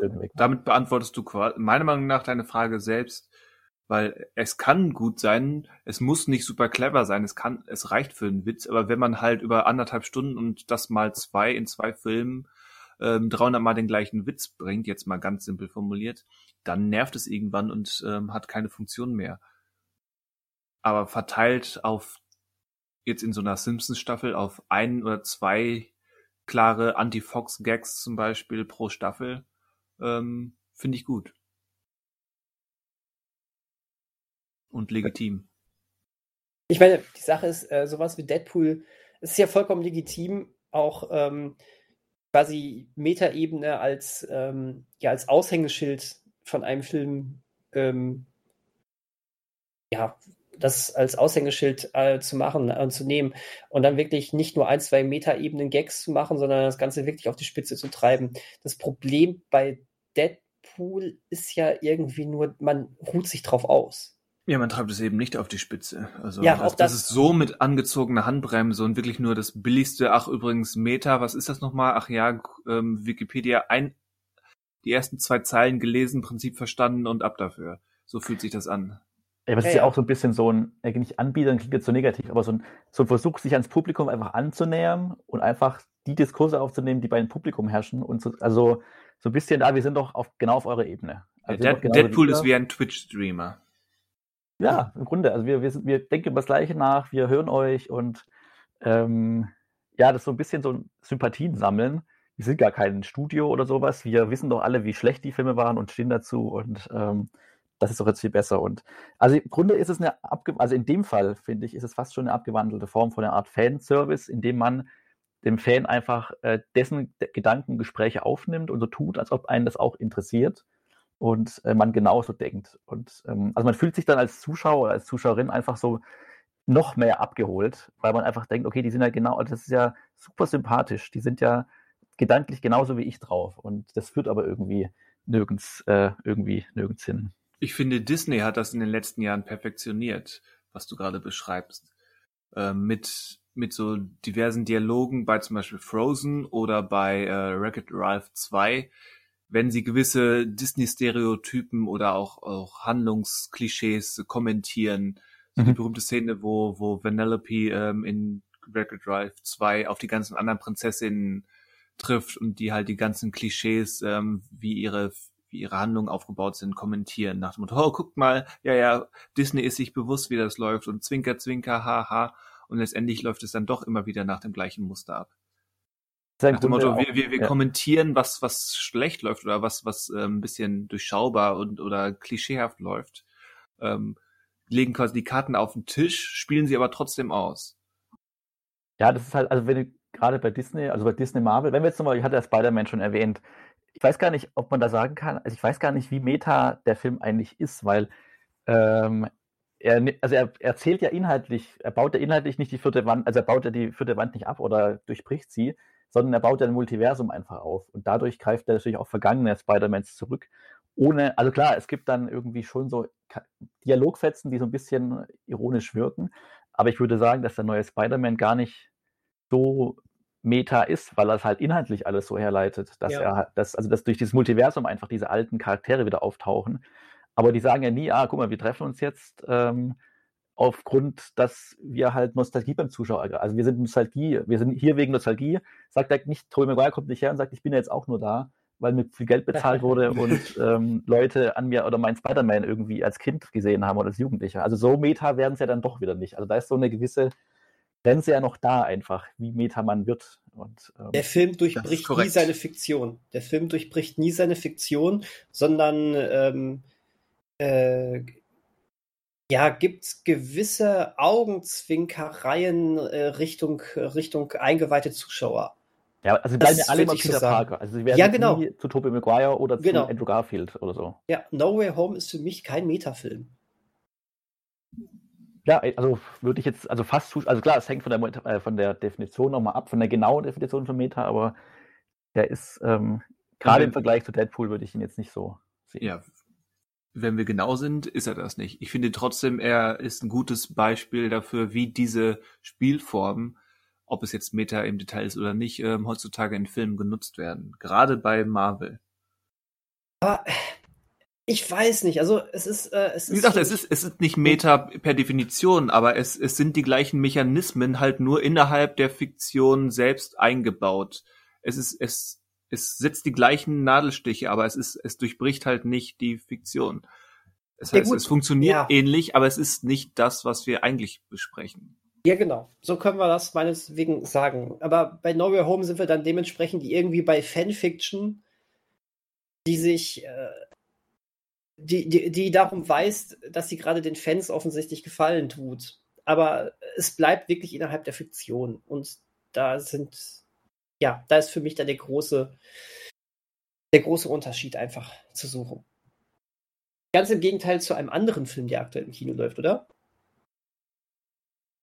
Je nachdem, welchen du meinst. Scream habe ich noch nicht gesehen.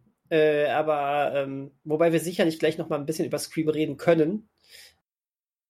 Aber ich meine Matrix. Resurrection. oder, oder der hat ein S, glaube ich, in der Ich habe auch gerade überlegt. Oder? War auch nicht mehr sicher. der vierte Matrix. So.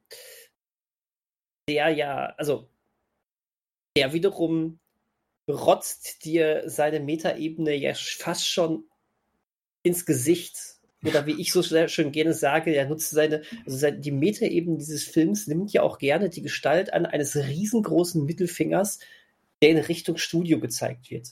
So das Gefühl auch hier würde ich sagen, so ein bisschen, also gut subtil, subtiler, aber er macht es ja nicht direkt. Also er spricht ja auch wieder nicht, also klar, der Warner wird ausgesprochen als Studio und so weiter, aber er verkauft es ja auch, so, also er versteckt so ein bisschen weniger subtil hinter diesem Videospiel und so weiter und die Gedanken, aber er spricht es jetzt nicht, also es ist wieder kein Deadpool, aber es ist mehr als bei Spider-Man. Aber wie kannst du, also ich, ich, ich hatte sehr viel Spaß mit der Metaebene von Matrix Res Resurrections. ähm, Ja. Aber, aber mehr in your face kannst du das doch nicht machen, oder? Nee, deswegen, es ist nicht subtil, aber es ist auch, also es ist jetzt nicht 100% in your face. Es ist so ein bisschen, so leicht dabei vorbeigeschossen. Trifft den Apfel, also Wilhelm Tell trifft den Apfel nicht ganz auf deinen Kopf, sondern er spielt so leicht vorbei, dass du nur den Windstoß spürst, aber schon, ja, und nimmt da, und dass nimmt du Ziel bist. Und, und verliert und ver, verliert dann die Geduld und nimmt eine Bazooka. Also äh, ich, ich finde ich find schon, dass das. Äh, nee, genau, ich würde es auch nicht, ja? also gar nicht, nur so nochmal, einfach nur den Unterschied nochmal zu Deadpool aufzubauen. Es ist nicht so, dass sich Keanu Reeves in dem Film an das Publikum wendet, als Keanu Reeves. Es wird viel okay. Äh, quasi immer miterzählt und mitgedacht und man erkennt das schon, aber es ist nicht quasi dieser Moment der genauen Adressierung, der fehlt hat. Ja, natürlich, klar. Äh, es ist, äh, ich hätte jetzt sowieso Matrix äh, 4 mit, auch gar nicht mit Deadpool verglichen, zumal Matrix 4 dann ja doch ganz anderen Anspruch hat. Oder? Genau, ich finde nur als, als Vergleich immer ganz gut oder als Ausgangspunkt, um so klar zu machen, wo jetzt die Unterschiede liegen oder die Gemeinsamkeiten. Ich habe noch, noch mal so eine theoretische Frage. Ähm, Heute ist Christian unserer Fragensteller. Ja, ich, ich stelle dumme Fragen, an, der, an denen wir dann diskutieren können, möglicherweise. Ja, ähm, wo ist der Unterschied da, dazwischen, dass äh, Matrix Resurrections ähm, quasi die alten Matrix-Filme als Videospiel innerhalb der neu, neuen Realität darstellt und der Multiversumsebene bei Spider-Man? Dass die Multiversum, hm. dass Multiversen ähm, innerhalb der Fiktion ähm, echtes Leben sind, also echte Welten, ähm, da leben Leute so richtig und so weiter. Während äh, die Videospiele, ja, es ist auch so ein bisschen äh, nicht so einfach, wie ich es jetzt gerade sage, aber trotz alledem sind äh, Videospiele aber auch nur ein Produkt, würde ich jetzt einfach mal sagen. Und das erlaubt es in Matrix dann auch genau so äh, in geschäftlichen Meetings und so weiter über die Videospiele zu sprechen, die, also wie man auch genauso über Filme sprechen würde. Da brauchst du ja nichts. Du hast diese leichte, kleine Verschiebung des Mediums, aber es sind Produkte, es sind Produkte, die erschaffen worden sind und so weiter. Während ähm, dir bei, bei No Way Home und beim Multiversum dir niemand sagt, äh, äh, yo, ach, wir haben hier übrigens noch diese beiden anderen ähm, äh, Welten erschaffen und produziert, um das und das damit zu machen und Geld zu machen und die sind total beliebt. Oh, und jetzt hüpfen dir diese Charaktere auch noch quasi aus dieser fiktiven Welt in die reale Welt. Nee, nee, es ist alles real. Das ist äh, auf derselben Ebene. Sehe ich ganz genau. Aber wenn wir jetzt diese Diskussion von, von diesem ähm, von der Kreativtruppe dabei Thomas Anderson in Matrix ausklammern, die ganzen Szenen und alles andere nehmen, was ja auch ähm, mit den Videospielen zu tun hat, dann, dann haben wir doch trotzdem, stellen sich die Spiele doch eben nicht als Spiele heraus. Spoiler. Ähm, ja und nein. ähm, es ist ja trotzdem aber irgendwie so, dass ähm, genau das, was in Film 1, 2 und 3 passiert ist, dann quasi eingegossen wurde in ein anderes, ähm, in ein anderes Format. Ja, du stellst dich dann doch als etwas anderes heraus, aber es hatte erstmal trotzdem bis zu diesem Punkt, hat, wurde dir erlaubt, als Produkt darüber zu sprechen. Verstehst du? Ja, yeah, aber das wollte ich ja gerade ausklammern, die, diese ganzen Szenen, die das als Produkt ähm, ja, es benennen. Ist ja, ja, aber das sind ja schon das ist ja schon wahnsinnig viel. Es ist ja, dieses Meeting ist das Extrembeispiel. Ja, genau. Ja das, da habe ich, da hab ich Haken hinter. Und, aber jetzt mhm. haben wir ja trotzdem noch den, den Rest der Handlung. Das sind jetzt, das waren zehn Minuten oder eine Viertelstunde, die das im Film einnimmt. Alles andere ist aber, funktioniert doch aber auf einem Level, der gar nicht so weit weg ist, weil es eben, weil eben dieses vermeintliche Videospiel eben nur bedingt ein Videospiel ist. Ähm, ist doch gar nicht so weit weg, könnte man denken, ähm, von einer äh, von einer äh, Multivers Multiversumsebene, weil beides Realität innerhalb der der Narrative ist.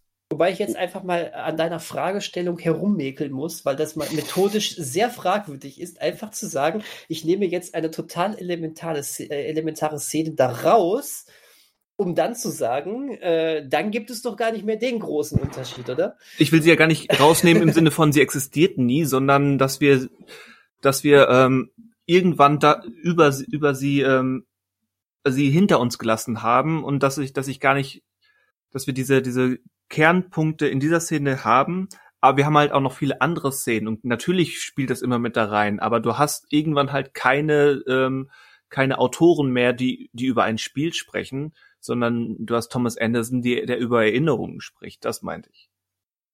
Und du hast den Merowinger noch, der so, also den finde ich noch relativ deutlich, ähm, mhm. der quasi ja, also dessen Auftritt ja nur eigentlich daraus besteht, Dinge rein, die Gedanken reinzuhauen. Die würde ich schon fast noch mehr Meta bezeichnen als dieses Gespräch der Entwickler. Ja, wobei, wobei du trotz alledem damit ja auch wiederum eine andere Metaebene aufbaust. Und zwar sagst du damit ja eigentlich auch ähm, etwas, was ja auch in dem Film an einer Stelle ähm, genau so aufgegriffen wird, dass äh, die Erinnerung an etwas irgendwann, auch an Produkte, an Filmen oder sonst was, ähm, irgendwann eine Eigendynamik einnehmen. Und ähm, und es irgendwann auch dann plötzlich zum Trivialen verkommt und so weiter. Das hast du ja auch noch sogar drin. Du hast allein durch diese Gespräche, nicht nur die Meeting, durch die Gespräche, die sich durch den gesamten Film ziehen, zumindest in der ersten Hälfte, hast du allerdings, äh, stellst du alles, was dann noch kommt, in einen thematisch ganz anderen Zusammenhang. Natürlich hast du vollkommen recht, dass es dann irgendwann mit der Fiktion dieses Films zusammenläuft und dass sich die Videospiele ähm, dann doch noch für die Handlung auch als etwas anderes herausstellen. Ja, klar, gar, kein, gar keine Frage. Und trotz alledem hast du das im, im Rahmen eines größeren äh, Meta- Kontextes im Gegensatz zu, zu, zu No Way Home, wo das nie in diesen Zusammenhang gestellt wird. Ähm, deswegen, ähm, ich, ich, ich verstehe, was du, welche Nier du aufbauen möchtest, sehe das allerdings dann tatsächlich thematisch komplett anders. Damit komme ich klar. Ich wollte ja nur hm? spitzfindig sein. Ist ja auch richtig. Und das mag ich auch. Aber ich wollte, also, ne, dementsprechend ist es, ist es halt einfach für mich. Also alle, allein solche Sachen eben wie dieses Gespräch äh, zwischen, zwischen den Entwicklern und alles, was dann noch so an, an Gesprächen kommt, auch viel, äh, ich, ich glaube, dieses, äh, es verkommt, irgendwann verkommen solche Erinnerungen an etwas zum vollkommen, lassen irgendwie etwas Wichtiges irgendwann komplett trivial werden, weil es immer wiederholt wird und so weiter. Das war, glaube ich, ein Gespräch zwischen Neo und Trinity und sowas. Das alles stellt dann ja das, was dann später kommt und einen vielleicht wirklich einen anderen Weg nimmt, stellt das Ganze ja wirklich in andere Kontexte. Das ist immer wahnsinnig wichtig. Bei Spider-Man, das wäre ungefähr so, als ob bei Spider-Man ähm, irgendwie, ähm, ja, weiß nicht, schon über Comics geredet wird, äh, in denen ja auch wie, noch Wie bei Logan? Hilf mir mal bitte auf die Sprünge. Wie war das bei Logan? Bei Logan fliegen doch quasi X-Men-Comics rum und Logan kommentiert, ähm, das ist alles überdramatisiert, die Realität sah ganz anders aus. ja, hm. hast recht, ja, ja, genau. Ist da natürlich so ein kleiner Gag einfach nur, ne? Ähm, Aber ein metafiktionaler Gag, oder? Ja, ja, tatsächlich. Ähm, den aber übrigens auch schon der erste Teil hatte. Also der erste X-Men, meine ich. Der allererste. Ach, mit dem, ähm, gelb, mit dem gelben Spandex? Ja, ja, genau. Ja. Wo Wobei, es doch einfach nur hieß, äh, oh, schöne, Kos äh, oh, irgendwie die Kostüme sind so ein bisschen komisch. Das würdest du lieber tragen, gelbes Spandex, ne? Aber, aber das ist doch nur eine Referenz, also. Ja, die aber, ja, mhm. ja, es ist schon wieder nicht, äh, es ist, ja, man könnte es aber schon wieder irgendwie, äh, könnte sich die Eben, Metaebene da zumindest herbeidenken, oder?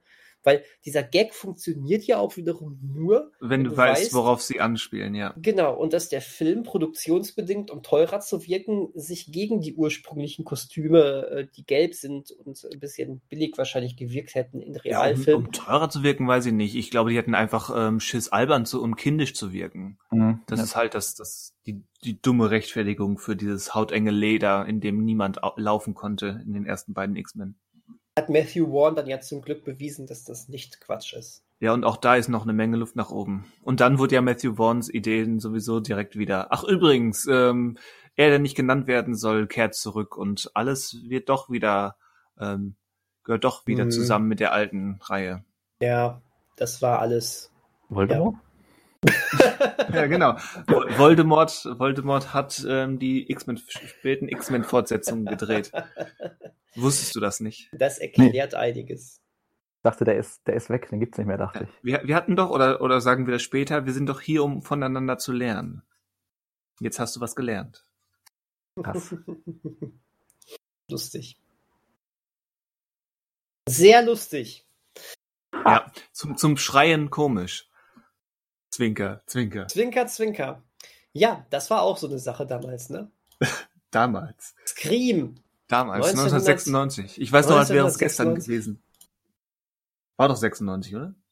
Ja, war 96. Ja, ähm, ja was hat der, der Film denn gemacht, dass wir den jetzt hier auf einmal aufgreifen? So ein Slasher-Film. Tja, es ist ein Slasher-Horrorfilm, in dem die viele Protagonisten über andere Slasher-Horrorfilme und über die Gesetzmäßigkeiten des Slasher-Films diskutieren. Insbesondere Randy, aber nicht ausschließlich Randy. Auch der Killer und auch die, die Opfer, die ger gerne Horrorfilme gucken. Sei es in der berühmten Eingangssequenz mit Drew Barrymore, die gewisse Fragen beantworten muss, oder dann eben im weiteren Verlauf, angeführt durch die Regeln, die Randy aufstellt, aber eben auch durch, durch Filme, die im Hintergrund auf dem Fern im Fernsehen laufen, oder gewisse Dialogkommentare. Meter von Anfang bis Ende.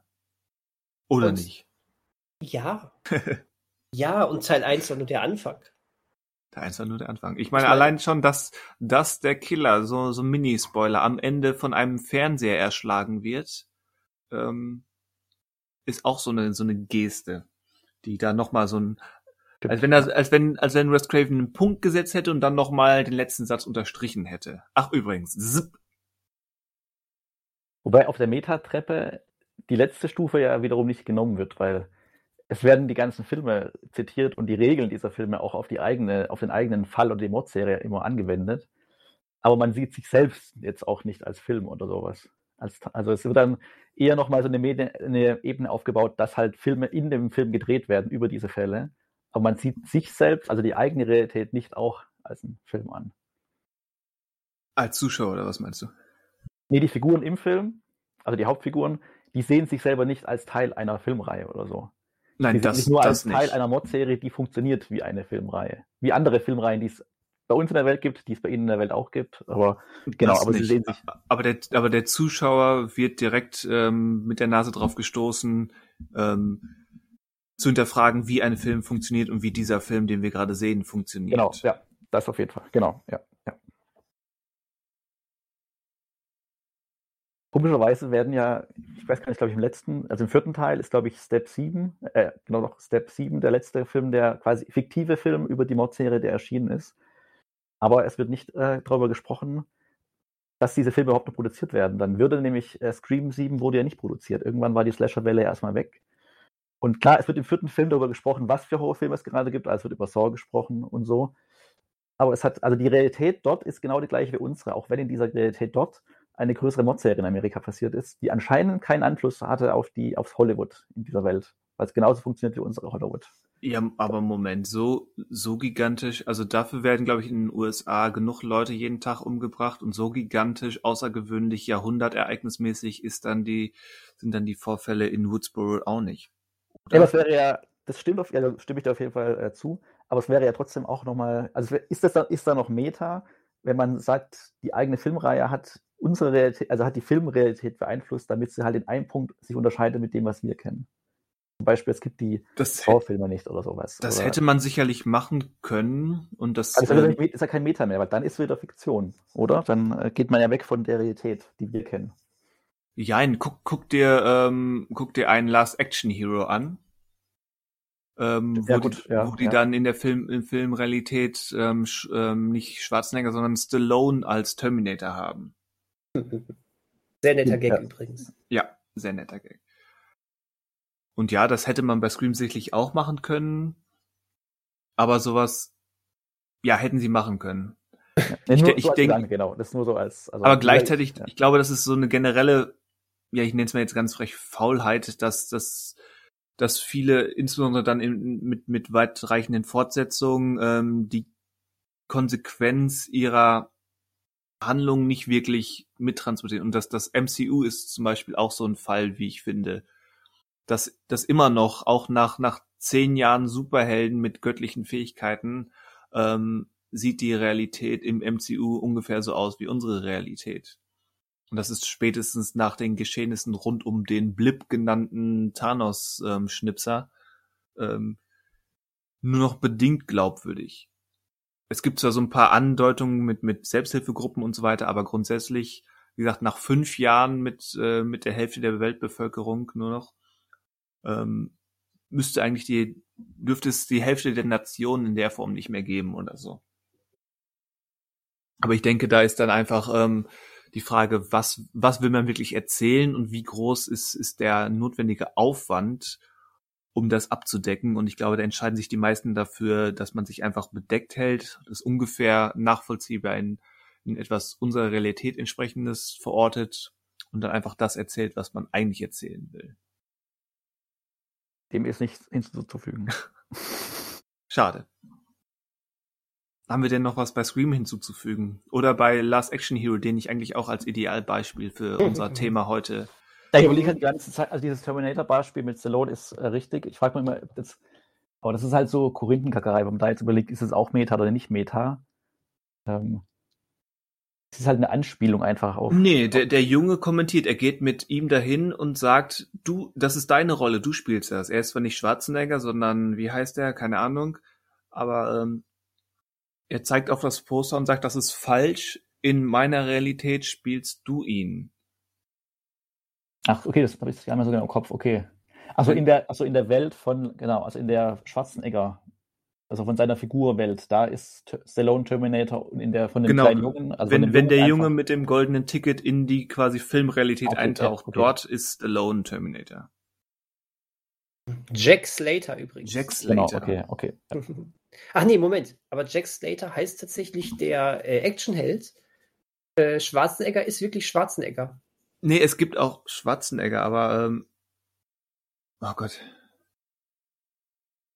Ja, genau kriege ich jetzt nicht mehr auf die Reihe, aber er nennt ihn, er nennt den Jungen nicht Schwarzenegger. Äh, der Junge nennt ihn nicht Schwarzenegger. Schwarzenegger. Nee, er, er nennt ihn immer Jack Slater, weil Ja. aber die Figur, dieser Actionheld Jack Slater heißt.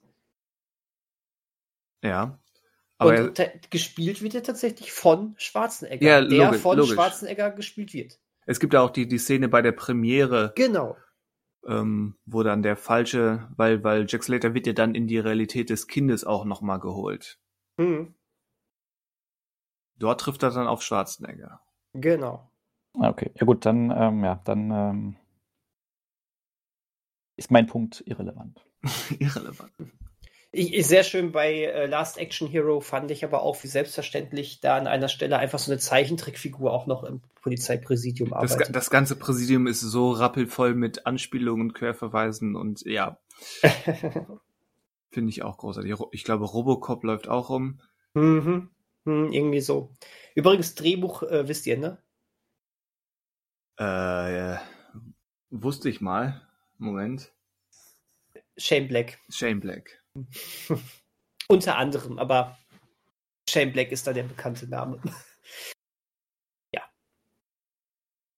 Das Action Hero ist gut. Ja, Ich mag, definitiv. ich mag den durchaus.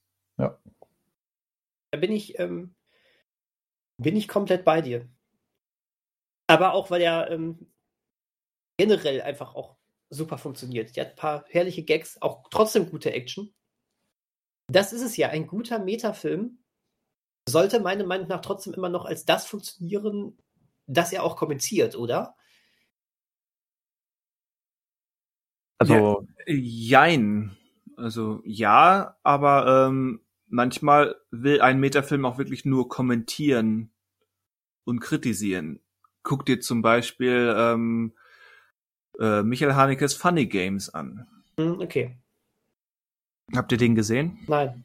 ich habe ihn gesehen, ja. Der ja nun mal überhaupt gar nicht und äh, ganz explizit nicht daran interessiert ist, ähm, ein klassischer Home Invasion Thriller zu sein, sondern Hm. der ja dem Zuschauer mit, mitgeben will, ähm, wie verwerflich es ist, ähm, so die Grundstrukturen des, des Horror-Action-Unterhaltungskinos, dass eben Gewalt nicht konsumierbar ist. Das ist ja eine, ein von den großen Statements von Haneke. Mhm. Und dann hast du eben die beiden weiß gekleideten Hobby-Golfspieler, die da ins Haus der Familie kommen, diese gefangen nehmen und sagen, wir spielen ein Spiel. Ähm, wir sagen, ihr seid beim Morgen, äh, beim Sonnenaufgang tot und ihr sagt, ihr seid noch am Leben. Und dann spricht er auch immer wieder, durchbricht die vierte Wand, wie wir gelernt haben, und sagt, liebe Zuschauer, ihr wollt doch noch, ihr wollt doch auch, äh, dass sie überleben, oder? Oder ist der Fi- Film hier schon aus? Ich glaube nicht. Wir haben mhm. noch, noch nicht mal Spielfilmlänge erreicht. Okay, cool. Und ich möchte eigentlich nicht spoilen, aber dann gibt es eine Szene, wo man denkt, oh, das ist überraschend. Ähm, das Blatt hat sich gewendet und dann ähm, nimmt einer von den Killern einen Gegenstand in die Hand und äh, macht quasi das metafiktionalste, was man nur machen kann. Ach, ich muss es spoilen, sonst wird es zu vage. Also Spoiler für Funny Games.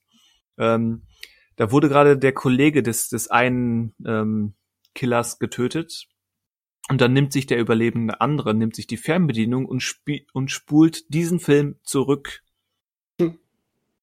Ähm, bis zu dem Moment, wo dann, wo dann der, der Familienvater die Waffe nimmt, verhindert, und er verhindert, weil er eben weiß, was quasi die Zukunft bringt, äh, verhindert, dass der Mann die Waffe nimmt und verhindert dadurch, dass sein Kollege erschossen wird. Hm. Ärgerlich. Ärgerlich. Ich, Ärgerlich. Ich, ich, hasse es, wenn sowas passiert, ja. Oh ja, Mist. Ähm, bevor wir als Podcast wieder Überlänge erreichen, oder? Ähm, würde ich einmal sagen, wir haben mit einer Komödie angefangen und äh, ich würde jetzt noch mal gerne eine Komödie zur Sprache bringen, die es besser mit macht. Deadpool meinst du jetzt, oder? Ja. Als Komödie, okay. Ja, schon, ja, doch. Ja, doch. Würde ich auch ähm, so sehen. Also Action-Komödie, aber. Ja, ja, genau. Ähm, ich würde zu einer gehen, die das besser macht, wenn auch die Metaebene vor allen Dingen dazu dient, um Humor zu erzeugen. Ähm, und zwar spreche ich von Spaceballs. Achso, ich dachte, du meinst einen anderen Film.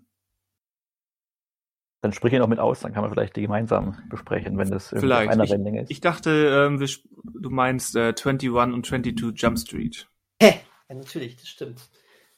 Auch gute Idee, ja die ja durch ähm, dieses ganze Prinzip von wegen, die Polizei reanimiert ein altes, so eine alte ja. Akademie oder was das war, ähm, ist ja, man muss kein Experte sein, um das zu durchschauen, dass die quasi die Idee eines, eines Re Remakes ähm, die ganze Zeit kommentieren mit allem, was dazugehört. Und dann, in, und dann in der Fortsetzung quasi ja. machen, ja, wir machen das, was im, beim ersten Mal so gut funktioniert hat, weil uns fällt nichts Besseres ein. Richtig, plus bei irgendeiner Verfolgungsjagd, warum, warum haben wir jetzt so komische Sachen hier? Wir haben viel mehr Geld zur Verfügung gestellt bekommen, irgendwie sowas, ne? ja, genau. Ja, es ist schon, ähm, ja, ja, klar. Aber würdet ihr, also Spaceballs ist ja auch so ein, so ein Buch, würdet ihr sowas wie Scary Movie auch als Metafilm bezeichnen? Oder ihr nicht? Weil er nur, also er, man weiß, worauf der sich bezieht, aber er macht es ja nicht aus Sicht von also er macht es ja nicht mit uns Zuschauern, sondern er spielt ja nur Sachen an aus anderen Filmen. Bei Spaceballs nochmal anders, weil Spaceballs macht es auch, aber trotz allem wird er auch da nochmal das Ganze reflektiert, was, glaube also ich, ich Scary Movie nicht macht. Ja, ja, genau das ist es halt. Ne? Also, ich meine, ich finde sowieso Scary Movie wahnsinnig faul, weil er etwas parodiert, was sowieso schon parodistische Züge beinhaltet hat. Ja. Ähm, Oder Hotshots können wir noch nehmen. Als frühere Form. Also bei Spaceballs zum Beispiel finde ich wahnsinnig äh, äh, intelligent, weil da wirklich äh, nicht nur einfach offengelegt wird, dass es sich um einen Film handelt, sondern dass damit auch richtig gespielt wird. Und wo wir nämlich gerade auch bei Fernbedienung und Zurückspulen waren, ist da eine der großartigsten Szenen bei Spaceballs, wo sie nicht wissen, wo, wo die Bösen nicht wissen, wo die Helden gerade sind und sich deswegen den eigenen Film aus der Videothek ausleihen um, ähm, um, um da hinzuspulen, um zu sehen, wo die gelandet sind. Also, das ist doch, wie großartig ist das denn? Ja. Ne? Und, und, der, dann, und, der, große Joghurt kommentiert Merchandise. Ja, genau. Der, der Grund ist Merchandise. Merchandise. Und wir, wir werden wir uns jemals wiedersehen, Joghurt? Ja, mit Sicherheit. Bei Spellsboss 2. Also es ist, es ist gut. Es ist einfach nur gut. Was nie kam. Nee, richtig. Das ist vielleicht der größte Gag bei dem Ganzen. Schon gut. schon gut. Das ist schon gut, ja. Ähm, ja, aber du hast natürlich recht. 21, 22 Jump Street, wunderbare Beispiele. Ähm, es gibt auch manchmal so eine Metaebene, die kommt plötzlich so aus dem Nix, die verunsichert einen auf einmal so ein bisschen und wird dann erst, erst ein bisschen weitergetrieben. Und zwar war das bei mir zum Beispiel bei The Dead Don't Die so. Wo ich, wo ich, wo ich echt irgendwann immer dachte, hä? Hat er das jetzt wirklich irgendwie, ist er wirklich gerade aus der Rolle ausgebrochen? Dann waren sie schon wieder in der Rolle drin und bis, bis es sich dann immer mehr gesteigert hatte. Ähm, wo sie dann ja auch irgendwie irgendwann nochmal was sagten. Also, warum ist denn das jetzt so? Ja, weil das Drehbuch das so gesagt hat. Irgendwie sowas. Ähm, auch spannend gewesen. Ja, Metaebene. Also ich mag das eigentlich mal ganz gerne, wenn sowas aufgegriffen wird, sei es auch mal ein bisschen, um, um, um für Gags zu, Gags zu sorgen, aber natürlich umso spannender, wenn das Ganze auch wirklich was zu sagen hat. Also ich mag das. Ähm, es hat natürlich auch immer so ein bisschen was Brechtsches, ne?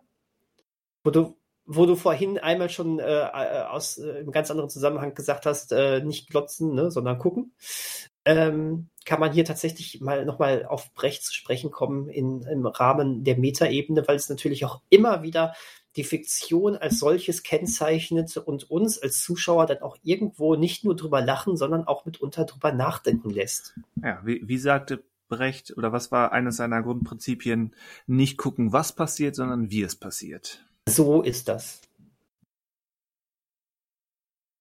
Und mit diesen Worten aber, aber ich, ich, ich würde zumindest noch gerne so ein, zwei Titel erwähnen, weil sie einfach zu ja, wichtig sind. Zumindest einmal, wenn wir schon bei Scream sind, müssten wir zumindest erwähnen, dass Wes Craven das vor Scream schon einmal bei New Nightmare probiert hat, quasi nach einem sehr ähnlichen Prinzip, dass wir plötzlich auf dem Set, also es ist die äh, eine weitere Fortsetzung von Nightmare on Elm Street und dann plötzlich sind wir am Set eines Nightmare on Elm Street Films und es stellt sich heraus, äh, Freddy Krüger ist real, Heather Langenkamp spielt Heather Langenkamp und äh, Freddy konnte quasi nur durch neue ähm, Nightmare-Filme da, da, dazu gehindert werden, daran gehindert werden, ähm, auszubrechen, wenn man so will.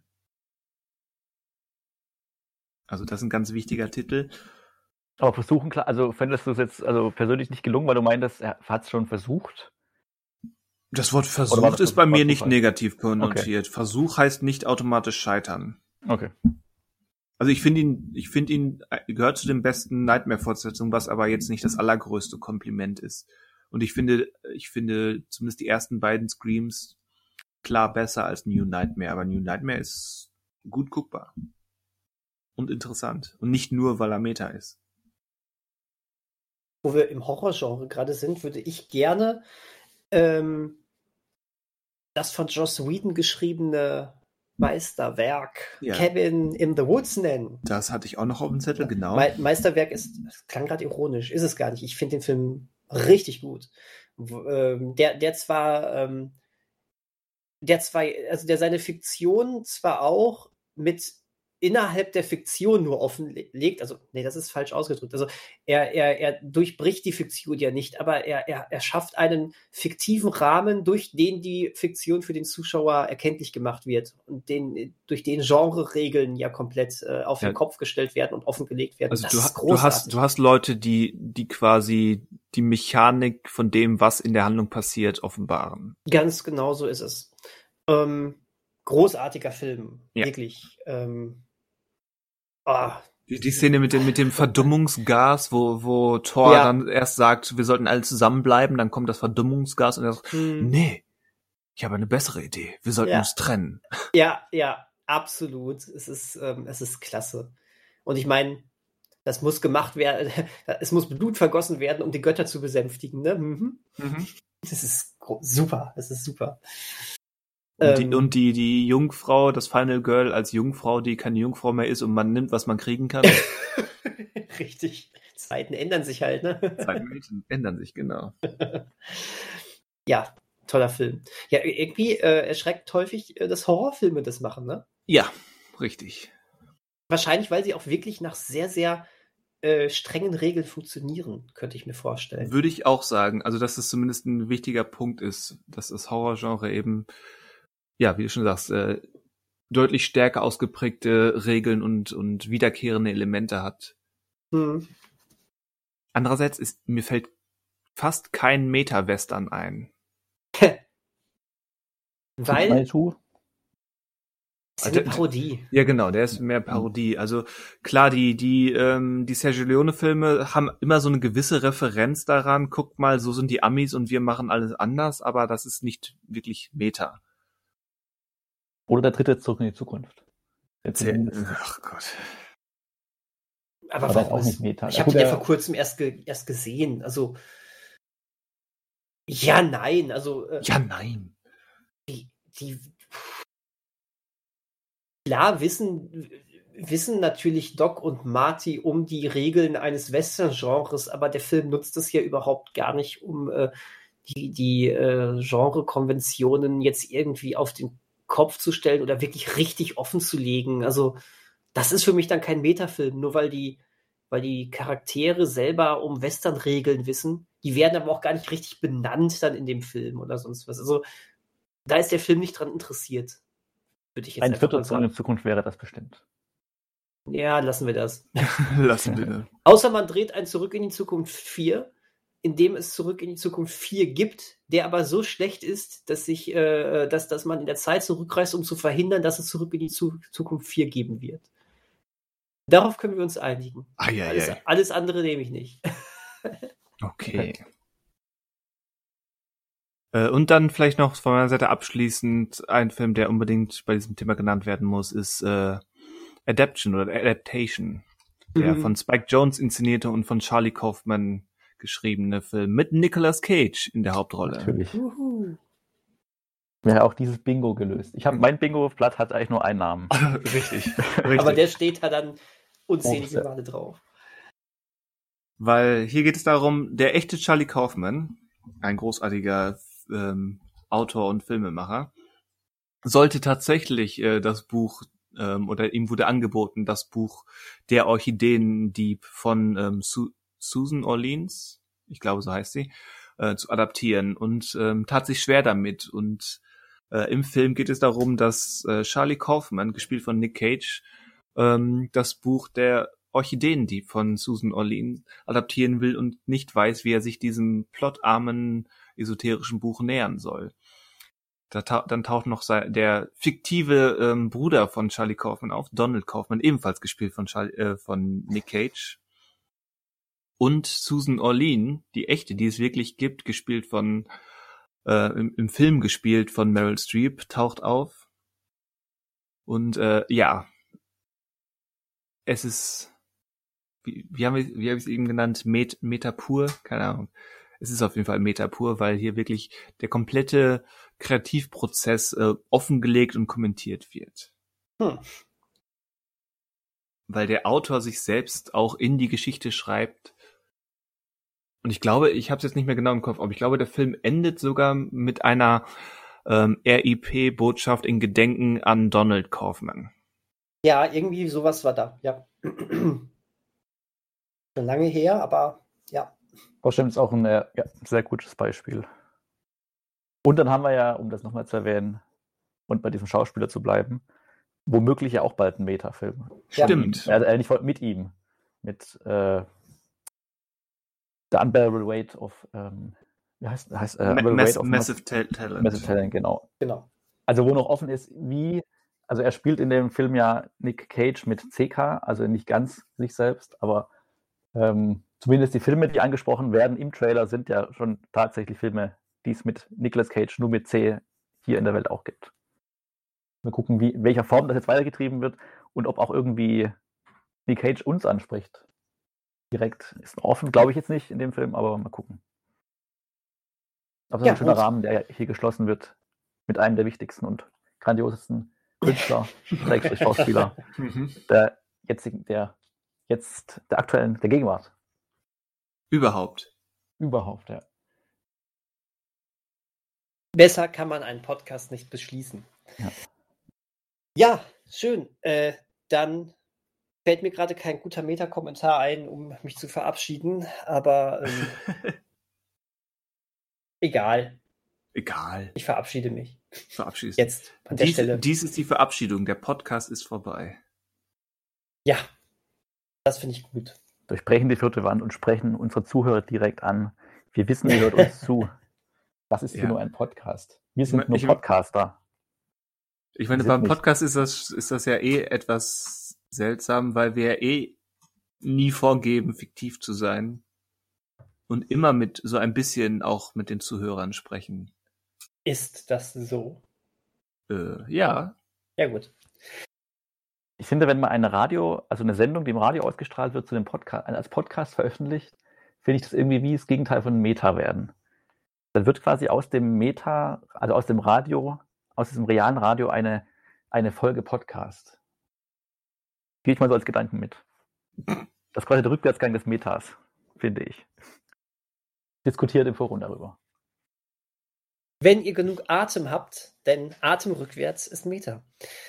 In dem Sinne. Wow, das, das haut mich um. ähm, das stimmt, aber wenn wir gerade Atem sind, außer Atem von Godard ist auch so ein Metafilm, wenn wir ein bisschen künstlerischer werden wollen. Außer Atem eigentlich nicht, aber Godards Die Verachtung ist Meta pur.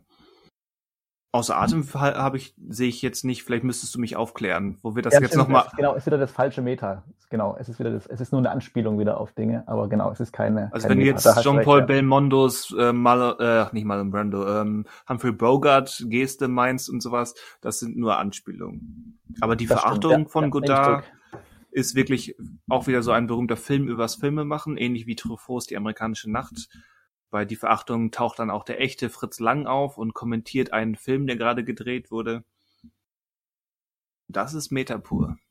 Es gibt auch einen Kurzfilm, ich meine, der ist auch von Godard, wo er quasi in dem Film quasi selber einen Soldaten zeigt, der zum ersten Mal ins Kino geht und die Leinwand nicht versteht. Also es geht eine Frau, in dem, in dem Film, den er sich anschaut, ist eine Frau gerade erbaden und er geht halt vor und versucht halt dahinter zu gucken oder drüber zu gucken, weil ihm der Leinwandausschnitt nicht reicht. Und er denkt, er, er sieht aber nicht, dass es eine Leinwand ist, sondern ja. er denkt, wenn er jetzt näher hingeht oder wenn er dahinter schaut, dass er die Frau in der Badewanne sehen kann.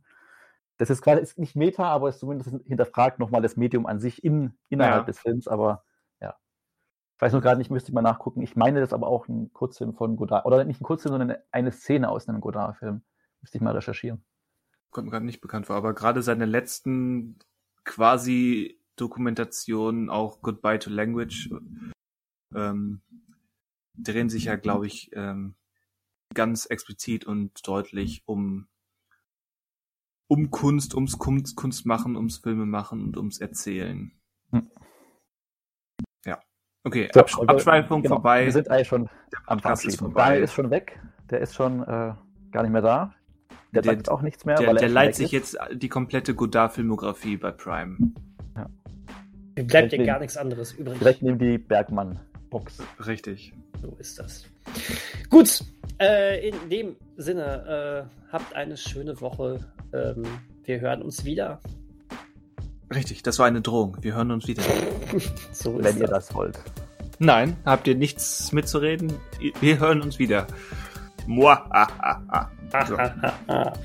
Auf Wiedersehen. Sucht. Adios zusammen. Ciao. Tschüss.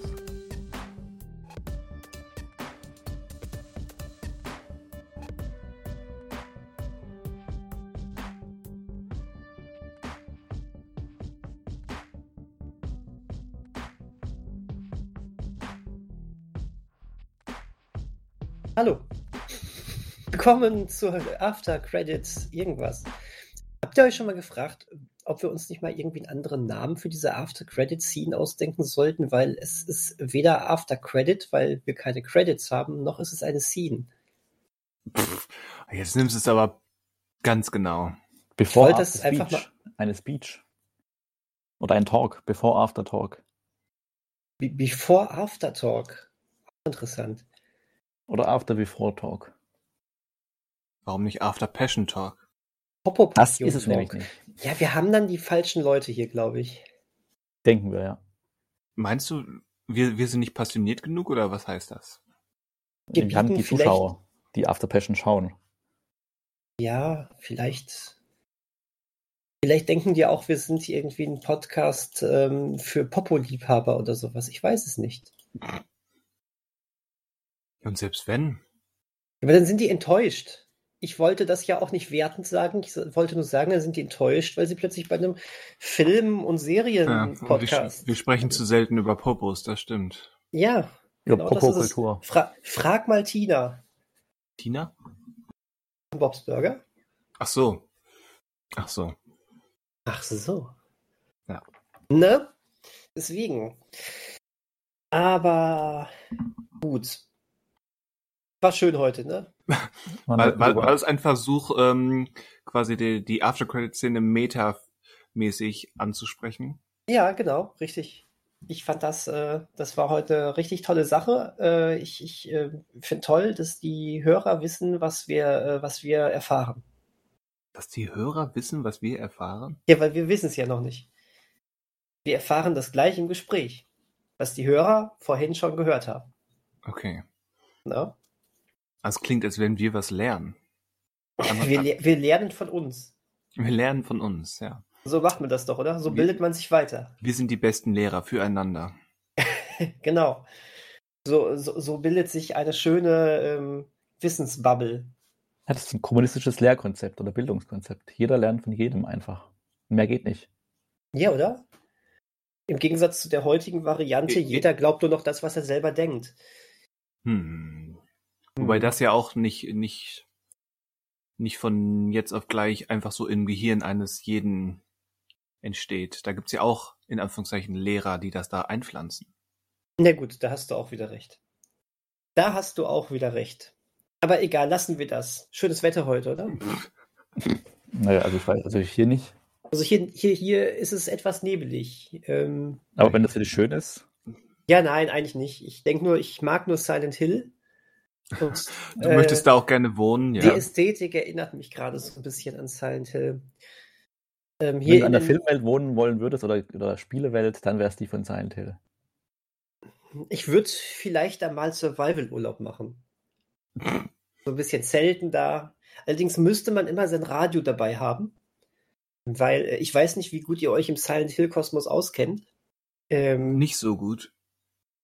Bei Teil 2 ähm, gab es nämlich den ziemlich coolen Kniff, dass ähm, wenn sich Monster, also ich nenne die mal Monster, ne? also wenn sich die Kreaturen da genähert haben und die sie noch gar nicht gesehen hast, dann fing ein Radio, was du dabei hast, ist immer an zu rauschen. Aha. Hm. Das hat natürlich Warnung gegeben vor dem, aber das war, das hat ein unglaubliches, unglaubliches Angstgefühl ausgelöst, Ja, kann ich. weil du bei dieser sowieso großartigen Atmosphäre dann immer dieses noch dabei hattest. Ähm, ein sehr gutes Spiel. Ohnehin ähm, wahrscheinlich äh, das Meisterwerk dieser Reihe Silent Hill 2. Aber ging auch die Batterie mal leer von dem Radio und hatte man dann so quasi, lief dann blind umher, ohne zu wissen, wann oder ob was lauert um die Ecke. Ich glaube, das war damals noch nicht so. Aber ich habe dieses Spiel vor 20 Jahren gespielt. Ich weiß es also auch nicht mehr. Aber ich glaube, das war nicht so. Ich glaube, ähm, das war relativ verlässlich, dieses Radio. Aber eigentlich ist es doch, äh, also wäre ja schade, wenn man die Fantasiewelt sich aussucht und aussuchen kann, was man mitnimmt. Dann kann man auch sagen, ich nehme Atombombe mit, kann ich alle wegpumpen. Mich selbst das- auch. Ich glaube, er findet das Radio dort auch. Ah, okay. Ja. Ja, eine Spielereihe, die ich gerne mal anschauen würde, aber die ich bisher noch nicht angeschaut habe. Wie gesagt, Teil 2, ähm, Teil 2 alleine ist schon, ist schon sensationell. Ich glaube aber, so wie ich gehört habe, Teil 2 gibt es in so einer ähm, HD-Collection, die allerdings sehr, ähm, von der sehr abgeraten wird, weil die Aufarbeitung nicht besonders gelungen ist. Ähm, Da wird alles geremaked bei Spielen auch gerade oder remastert, da müsste doch auch mal dieses Spiel dabei sein. Ja, ja, genau. Allerdings, ja, das war halt damals so ein Remaster, aber es war sehr schlecht gemacht. Ähm, vor allen Dingen von der technischen Seite, aber das ist jetzt auch sicherlich schon wieder zehn Jahre her. Theoretisch, also wenn man sich überlegt, dass jetzt Resident Evil 2 und 3 richtig aufwendige Remakes bekommen haben, gerade so in Silent Hill 2 hätte das mal sehr verdient. Aber da gab's, es gibt ja sowieso so ein Hickback um die Marke, weil ähm, irgendwie Konami macht gerade alles, nur nichts Gutes. Oh, oh. Und ähm, ja, aber es halten sich ja die Gerüchte, dass jetzt, also das ist spannend, Silent Hill sollte ja vor einigen Jahren wiederbelebt werden in Form von Silent Hills. Und ähm, da hätten sich ja ähm, äh, der Metal Gear Solid Macher, wisst ihr gerade, wie der heißt? Ich hab, mir fällt der Name Ähm, gerade nicht ein. Ich weiß, ähm, Hide, Hi- äh, Hideo Kojima. Hideo Kojima, danke sehr. Ähm, der, der, hätte, der hätte sich mit, äh, mit Guillermo del Toro zusammengetan, Hm. um, äh, um neues Silent Hill Spiel zu machen. Aber das hat dann den Del Toro-Fluch ereilt. Wie so vieles wurde das dann einfach auch wieder abgesägt.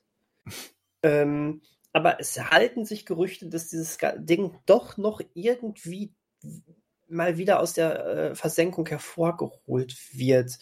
Aber äh, es, es ist halt so eine Sache. Konami hat, hat, hat irgendwie all, all seine großen Marken ähm, irgendwie versauern lassen und ähm, haben dann ja auch Kojima irgendwann, ähm, irgendwann, oder der Weg von Kojima und Konami haben sich dann ja auch getrennt. Ne? Mhm. Ähm, womit dann ja auch einfach, dann haben sie versucht, mit, mit, Metal Gear Solid so weiterzumachen. Da ist dann irgendwie so ein Zombie-Survival-Multiplayer-Ding äh, draus geworden. Ein ganz merkwürdiges Teil. Irgendwie funktioniert das alles nicht. Aber eigentlich Silent Hill müsste mal wieder so richtig zu alter Stärke zurück. Oder überhaupt mal wieder irgendwie zurück. Naja. Aber ich sehe auch gerade im PlayStation Store ist kein einziges Silent Hill Spiel drin. Also das Vermächtnis dieser Spiele wird irgendwie nicht gepflegt. Kann auch wieder äh, lizenzrechtliche Gründe haben. Ne? Mhm. Hm. Ähm, naja, es ist, äh, ich glaube, auf dem PC gibt's, gibt, gibt es legale Möglichkeiten, die zu spielen. Und ich glaube, dass sogar mit ganz vielen ähm, äh, fangemachten äh, Mods äh, mittlerweile sogar eine sehr, sehr gute HD-Version von Silent Hill 2 existiert. In, ja, aber da müsste man mal nachforschen. Ich kenne mich damit leider nicht so sehr aus. Aber gerade Teil 2 ist, wie gesagt, alleine auch alleine audiovisuell ein unfassbares Meisterwerk und es steht schön alleine für sich. Also Teil 3, ich habe damals Teil 2 und 3 gespielt, Teil 3 habe ich damals nicht so also so so so zur Hälfte verstanden, weil das wohl sehr auf die Ereignisse vom ersten Teil aufbaut, aber Teil 2 ist herrlich alleinstehend von der Geschichte. Also deswegen mein meine Empfehlung, wenn sowas mal irgendwann auftaucht, um unbedingt einfach mal Teil 2 spielen. Okay. Ja, so, Notiert. Auch ihr da draußen, auch ihr da draußen. ja. Und sonst so? Ich habe gestern das Spiel beendet. Spiel beendet? Ja, nach, nach ein, ein Vierteljahren. Ähm, jetzt, jetzt, nutzt du gerade aber die Art Reality sehr äh, ja. aus, um. ja, ist okay. Ja, ich habe euch gefragt, na, was ist los? Und es kam nichts. Da muss ich ja die Stille füllen. Ja, die Stille nee. so, hätte eigentlich suggerieren sollen, ja, das war die After-Credit-Szene. Ja gut, okay, das stimmt. Dann will ich an dieser Stelle nur sagen, dass ich jetzt endlich Paper Mario fertig habe. Ah. Ah. Das hat mir nach wie vor sehr gut gefallen. Ich habe das immer mal wieder, ich habe das mal drei Monate gar nicht gespielt, dann immer mal wieder so ein bisschen, deswegen diese lange Zeit. Aber ich bin dran geblieben, wie man merkt. Und äh, das ist gut. Ja, ist ein schönes Spiel. Du hast dich auch nicht am Papier geschnitten. Ich habe mich geschnitten an den wirklich ungelogen 10.000 äh, Wortwitzen, die in jedem Dialog auftauchen. Die irgendwas mit Papier zu tun haben. Sehr Und gut. ja, da hast du dich doch wohl geschnitten, ist sicherlich, kommt da sicherlich auch einige Male drin vor. Aber naja. Sehr, sehr gut, ich bin zufrieden. Definitiv. Aber ja, dann will ich euch nicht enttäuschen und äh, die After Credit jetzt auslaufen lassen. Auslaufen. Auslaufen. Wir haben ja auch schon vorher genug geredet. Haben wir? Ja. Haben wir. Das, das war doch mit 75 sicher. Minuten ist das doch unser kürzester Podcast. Hammer, oder? Auf jeden Fall. Cool. Dann, Wobei das ja gar nicht danach aussah. Nachdem ich 10 Minuten reden durfte, habt ihr ja wirklich eure zuletzt gesehen Sachen auf zwei Minuten runtergeschrumpft. Das Richtig. war heldenhaft. Heldenhaft. Wir opfern uns gerne. Und, da das, ist, äh, und das, wo mein Film noch fünfeinhalb Stunden ging, ja. Oh. Oh. Oh. Stimmt. Das Stimmt. war ja dieser äh, Film. Ich vergesse was immer. Ja. Ich vergesse was immer so schnell. Naja, gut. Haut rein, ne? Gehabet euch wohl. Auf Wiederhören in der nächsten Woche. 有有。